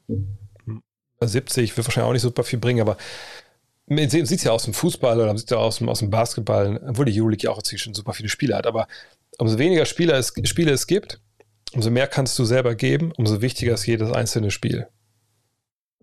Daher, das ist das Einzige, was man da machen kann. Seit Jahren ein riesen NBA-Fan, aber ich schaue aufgrund der häufigen Timeouts und des damit verbundenen grausamen Halligallis die Spiele lieber im Real Life. Wie stehst du zu der Timeout-Unterhaltung der Amis vielleicht auf Tipps, die Zeit live zu nutzen? natürlich zu viele Timeouts, aber in den Timeouts läuft ja normalerweise auch Werbung und das, die bringt das Geld. Also ohne Timeouts, ohne Werbung kein Phänomen NBA, wie wir es kennen, weil diese Kohle natürlich, äh, darauf ist die NBA zu einem großen Teil natürlich auch aufgebaut. Ähm, weil ohne diese Geschichten kannst du natürlich äh, kannst du keine Fernsehverträge so unterschreiben, wie die sie unterschrieben haben. Und wir müssen die Fernsehveranstalten, auch die lokalen, aber auch die nationalen natürlich das Geld wiederkriegen. Ähm, ich gucke in der Regel auch, ähm, erst natürlich dann die, die Spiele, ähm, wo dann auch Timeout und alles rausgeschnitten sind. Das geht ja auch viel, viel schneller. Aber live, ich denke, heutzutage ist ja eigentlich kein Problem mehr. Handy raus, Tablet an, Stats gucken, ne, irgendwas anschauen, irgendwas tweeten, irgendwie in den Dreck treten auf Twitter. Sowas halt. Also das, ich glaube, das war früher viel schlimmer. Ich weiß noch, in den 90ern oder so, wenn dann Timeouts waren, dann kam ja stellenweise wirklich dann, als noch im Fernsehen auch lief und DSF oder so, oder Sportkanal, dann kann man ja jedes Mal die gleiche Werbung, weil er keine Sau nachts um drei Uhr wie Werbung, Werbe schalten wollte.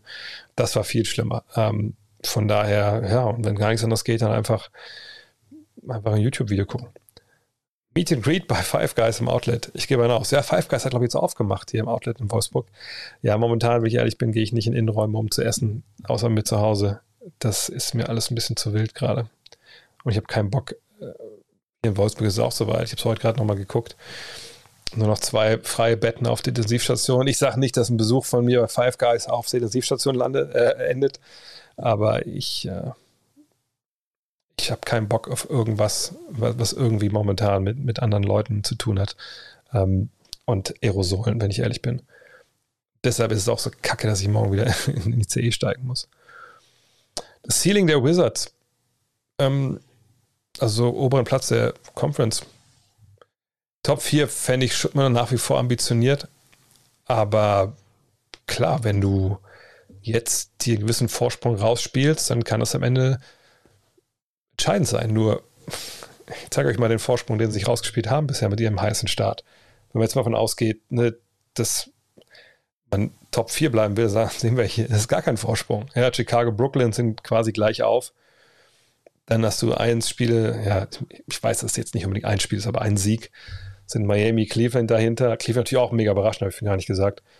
Äh, New York, Philly, Charles sind zwei Siege dahinter und Boston, Toronto sind drei. Also eine, du bist eine Verletzung von, von, einem wichtigen Spieler davon entfernt, drei, vier Spiele vielleicht zu verlieren von den nächsten zehn oder nur zu gewinnen. Und auf einmal bist du hinten mit dabei und dann sagt keiner mehr auf überraschend, also bis auf Platz 7 und 8, dann kann man aber überraschen, dass die, äh, die Wizards so gut sind. So von daher, mh, sie müssen weiter natürlich an sich arbeiten. Ja, sie müssen das hinbekommen, dass sie Offensive generieren, auch wenn ein Bier vielleicht nicht mehr funktioniert. Aber auch da, es ist halt ein Prozess, ein Prozess über Wochen und Monate. Mhm. Letzte vorletzte Saison gab es auf The Zone einmal die Woche ein Format, glaube ich, Inside NBA, wenn ich mich recht erinnere. Finde es nicht doof. Finde es echt doof, dass es da nicht mehr gibt. Weiß, warum es nicht mehr gibt. Würde gerne solche Formate mehr sehen. Äh, ich, ich sag, weiß nicht, also Inside NBA war sicherlich dann ein Format von äh, äh, NBA TV-Kanal. Da muss einfach mal gucken. Das denke ich mal, gibt es sicherlich noch. Das ist ja, oder NBA Action meinst du wahrscheinlich. Das gab es ja früher schon. Das wird sicherlich auch weiterhin geben, denke ich. Äh, Letztes Jahr hatten wir mit den Bucks und Suns zwei Teamzettel, die niemand richtig auf dem Zettel hatte. Wie realistisch hältst du, dass das dieses Jahr ähnlich kommt? Beispielsweise Nuggets gegen Bulls. Achso, nicht von, du meinst du Lockerroom von The Zone? Ja, das wurde äh, eingestellt. Das heißt, Pro7 Max macht das alleine. Das gibt es immer noch, äh, glaube ich, Samstagabend. Ähm, das dreht sich halt eigentlich um Football. Ich war einmal zu Gast vor ein paar Wochen oder Anfang der Saison. Ähm, aber das macht jetzt Pro7 Max alleine. Äh, letztes Jahr, ich würde nicht sagen, letztes Jahr zwei Teams auf, im Finale waren, die keiner am Zettel hatte. Äh, die Bucks, ja, die waren in den beiden Jahren vorher das beste Team der regulären Saison in der Eastern Conference. Ähm, die hatte man sehr wohl auf dem Zettel. Man hatte nur nicht das denen unbedingt zugetraut, es zu packen, weil sie auf die letzten Jahre immer versagt haben in den Playoffs. Aber man war, es war immer klar, wenn die ein paar Fehler abstellen, dann haben die eine verdammt gute Chance, da reinzurutschen. Ja, das haben sie letztes Jahr gemacht und dann auch gewonnen. Nuggets Bulls, ich würde erstmal äh, nicht sehen würden, aber gerade in der Western Conference kann ich mir momentan wirklich sehr, sehr viel vorstellen, weil wir einfach kein Team haben, was einfach richtig über jeden Zweifel erhaben ist. Golden State und Phoenix machen es richtig gut, keine Frage, die würde ich momentan als Favoriten sehen. Aber ähm, was wir auch am, am Triple Threat gesprochen haben, ähm, die äh, Warriors haben neben Steph Curry einfach keinen zweiten Go-To-Scorer, der dir Buckets halt holen kann. Und, und die Abschlüsse von Steph Curry sind einfach unglaublich schwierig. Und in den Playoffs ist er da schon öfter, also gerade in den Finals natürlich dann immer an, an seine Grenzen gestoßen. Deswegen muss man abwarten. Aber ähm, dass jetzt so richtig überraschend wird, glaube ich eigentlich nicht. Hm, welchen aktiven Spieler traust du nach seiner Karriere nach Headcoach für eine NBA zu werden? Mir würde jemand wie Chris Paul, ja, natürlich. Also wenn man äh, da auf der Suche ist, Spieler, die, die vor allem Point Guards sind, spielintelligente Leute, die mit anderen Menschen klarkommen. Die Frage ist jetzt, kommt Chris Paul mit anderen Menschen klar, weil Chris Paul ist ein kleiner Giftzwerg, äh, wo man auch aus Clippers Zeiten genug Geschichten kennt. Ähm, vielleicht ist er letzten Jahr noch ein bisschen ruhiger geworden, äh, Aber als Coach musst du dir auch klarkommen, wenn vielleicht Spieler auch nicht so gut sind wie du und wie, wie kriegst du das dann hin? Und oft sind ja die richtig guten, äh, auch so Magic Johnson und Larry Bird, die halten es entweder gar nicht lange aus auf dem Trainersitz oder sind auch gar nicht so gut, wie es bei Magic der Fall war. Von daher Chris Paul vielleicht eher nicht. Rondo ist auch so ein Typ, dem man zutrauen würde, aber der eigentlich, ja, der ist, der ist schon zwischenmenschlich mal ein bisschen komisch. Von daher da auch nicht. Vielleicht würde ich eher ähm, nach so Spielern schauen aus der zweiten Reihe. Ja, ob ich schon Guards sind, würde ich sagen. Und dann einfach ähm, ja auch wissen, wie das halt ist, wenn man ähm, auch viel zuguckt von der Bank, also sie das auch sehen. TJ McConnell würde mir zum Beispiel einfallen. So einer, ne? so diese Art Spieler, da kann ich mir vorstellen, dass wir da einen Coach sehen. Bewertest du Utah Jazz? Warum gehen die jetzt halt so oft an die Decke? Das sind so viele technische Fouls. Ach so, äh, hättest du in deiner Karriere auch mal so eine Phase oder kanntest du einen Gegenspieler mit einer kurzen Zündschnur, gerade bei Twitter? Hab zu spät gesehen, dass du jetzt online bist. Also, äh, ja, es gibt natürlich, hatte ich auch Mitspieler, die sind sofort bei 180 gewesen beim ersten Fifth, der gegen sie ging. Die Jazz, ehrlich gesagt, habe ich das gar nicht mitbekommen, dass sie viele technische Fouls bekommen haben. Ähm, kann ich ehrlich gesagt gar nichts zu sagen. Was für die Celtics drin ist, nicht so wirklich viel. Ähm, Playoffs, da würde ich es belassen wollen, ehrlich gesagt. Was ist deine Meinung zu Kevin Porter Jr.? Ich finde, er ist ein sehr interessanter junger Spieler, aber ich glaube nicht, dass er als Primary Ballhändler geeignet ist momentan. Momentan, glaube ich, ist bei den Houston Rockets keiner wirklich für irgendwas geeinigt. Das klingt jetzt, ein bisschen blöde, äh, das meine ich gar nicht so. Ähm, da passt momentan gar nichts zusammen. Und Kevin Porter mit seinen 21 Jahren, das ist natürlich nicht der Lead Guard, der jetzt da in ein Team, was eh totale Probleme hat, sage ich mal, ähm, so eine Hierarchie und eine Struktur zu finden, dass er die jetzt da nicht anführen kann und so Chris Paul-mäßig dirigiert, ist ja vollkommen klar. Aber es ist schon sehr, sehr Kraut und Rüben. Das ist auch ein Team, was man sich nicht so gerne anschaut momentan. Es sei denn, man ist vielleicht Fan von denen unbedingt. Ähm, ich sehe ihn auch nicht als, wie gesagt, so als Chris Paul Rondo-Typ, aber muss er ja auch gar nicht sein. Wenn er ein Scoring Point Guard ist, der vielleicht ein bisschen sekundäres Playmaking vom Flügel bekommt, dann kann das auch so funktionieren. Er ist interessant, er muss aber auch noch eine Menge lernen und, und äh, enttäuscht mich in dem Sinne ein bisschen, dass ich dachte, der macht vielleicht ein bisschen mehr Schritte nach vorne, aber vielleicht, ja, muss man auch sagen, vielleicht ist es einfach auch so, dass, dass da jetzt auch so ein bisschen die, die, die, die Struktur halt fehlt und er darunter auch so ein bisschen leidet, weil was, was willst du als, als Point Guard da äh, auch, auch manchmal machen, wenn, wenn um dich herum halt jetzt nicht so unbedingt das Top-Material da ist. So, ne, also und die Struktur da ist. Von daher, ja, kann ich es auch, auch nachvollziehen, wenn es bei ihm jetzt nicht so läuft. Ja, und ich glaube, das war die letzte Frage. Habe ich es geschafft? Heute sieben Minuten vor, vor meiner zu Bett geht Zeit. Ah, da gibt es schon nächste. Was denkst du? Äh, wer bekommt eher, wer kommt eher zurück? Kyrie oder Leonard? Das ist natürlich richtig, richtig schwierig. Ähm ich würde sagen, Kyrie, ich habe letztens auch gesagt, ich glaube, der kommt vor Weihnachten zurück. Ähm aber Leonard dauert es ja auf jeden Fall bis weit ins nächste Jahr rein. Was war bisher der älteste aktive NBA-Spieler?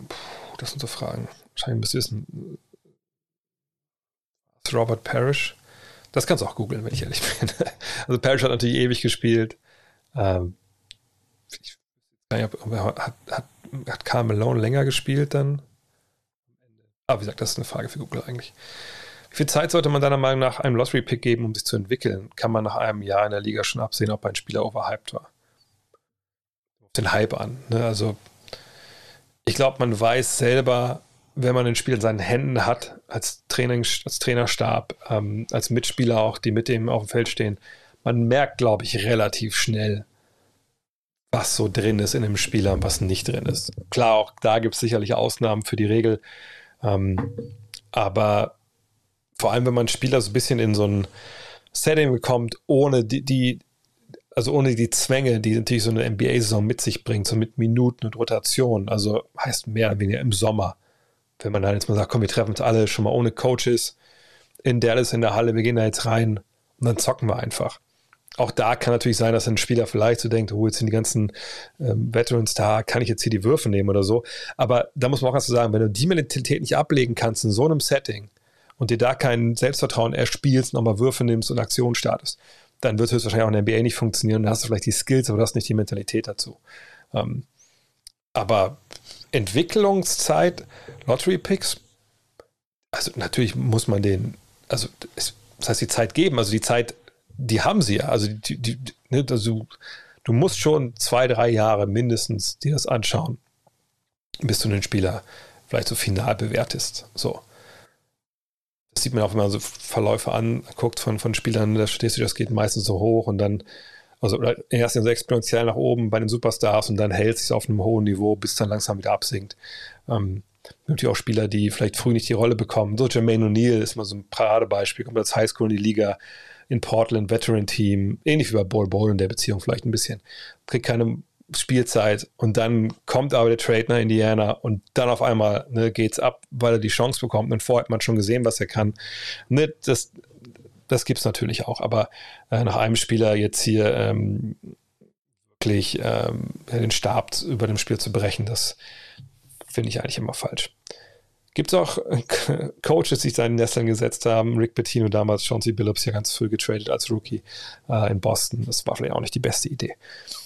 Ja, eine gute Idee ist, vielleicht noch jetzt so abschließend, weil ich es gerade gesehen habe, noch mal kurz, wenn ihr jetzt dabei wart und ihr einer von 148 Zuschauern hier noch seid, die noch nicht followen und noch nicht abonniert haben, vielleicht zu sagen, okay, das mache ich doch jetzt. Jetzt ne, habe ich mir gut unterhalten gefühlt, zwei Stunden, je nachdem, wie lange ihr dabei wart. Jetzt äh, gebe ich dir mal was zurück. Könnt ihr jetzt gerne machen, wenn ihr bei YouTube seid. Könnt ihr sagen, ach komm, dann äh, jetzt abonniere ich hier, ich aktiviere die Glocke. Wenn ihr den Podcast gerade hört, es gibt einen extra Podcast-Feed, äh, wenn ihr ne, jetzt hier später zukommen seid im Stream. Äh, könnt euch da natürlich anhören, einfach auch nach Triple Threat suchen. Dann gibt da einen so einen ähm, Feed mit Triple Threat und mit diesem Fragen-Podcast in einem. Ja, und da würde ich mich freuen, wenn äh, ihr wieder zurückkommt. Nächste Woche, nächsten Dienstag ist wieder weiter hier um äh, 20 Uhr. Und zum Abschluss hier jetzt noch, falls noch ein, zwei Leute sich hier genötigt sehen, noch zu abonnieren, gibt es hier einmal noch mal kurz obwohl, bevor wir das machen, zeige ich noch eine kurze Sache. Wenn ihr noch Bock habt, ähm, das habe ich vergessen.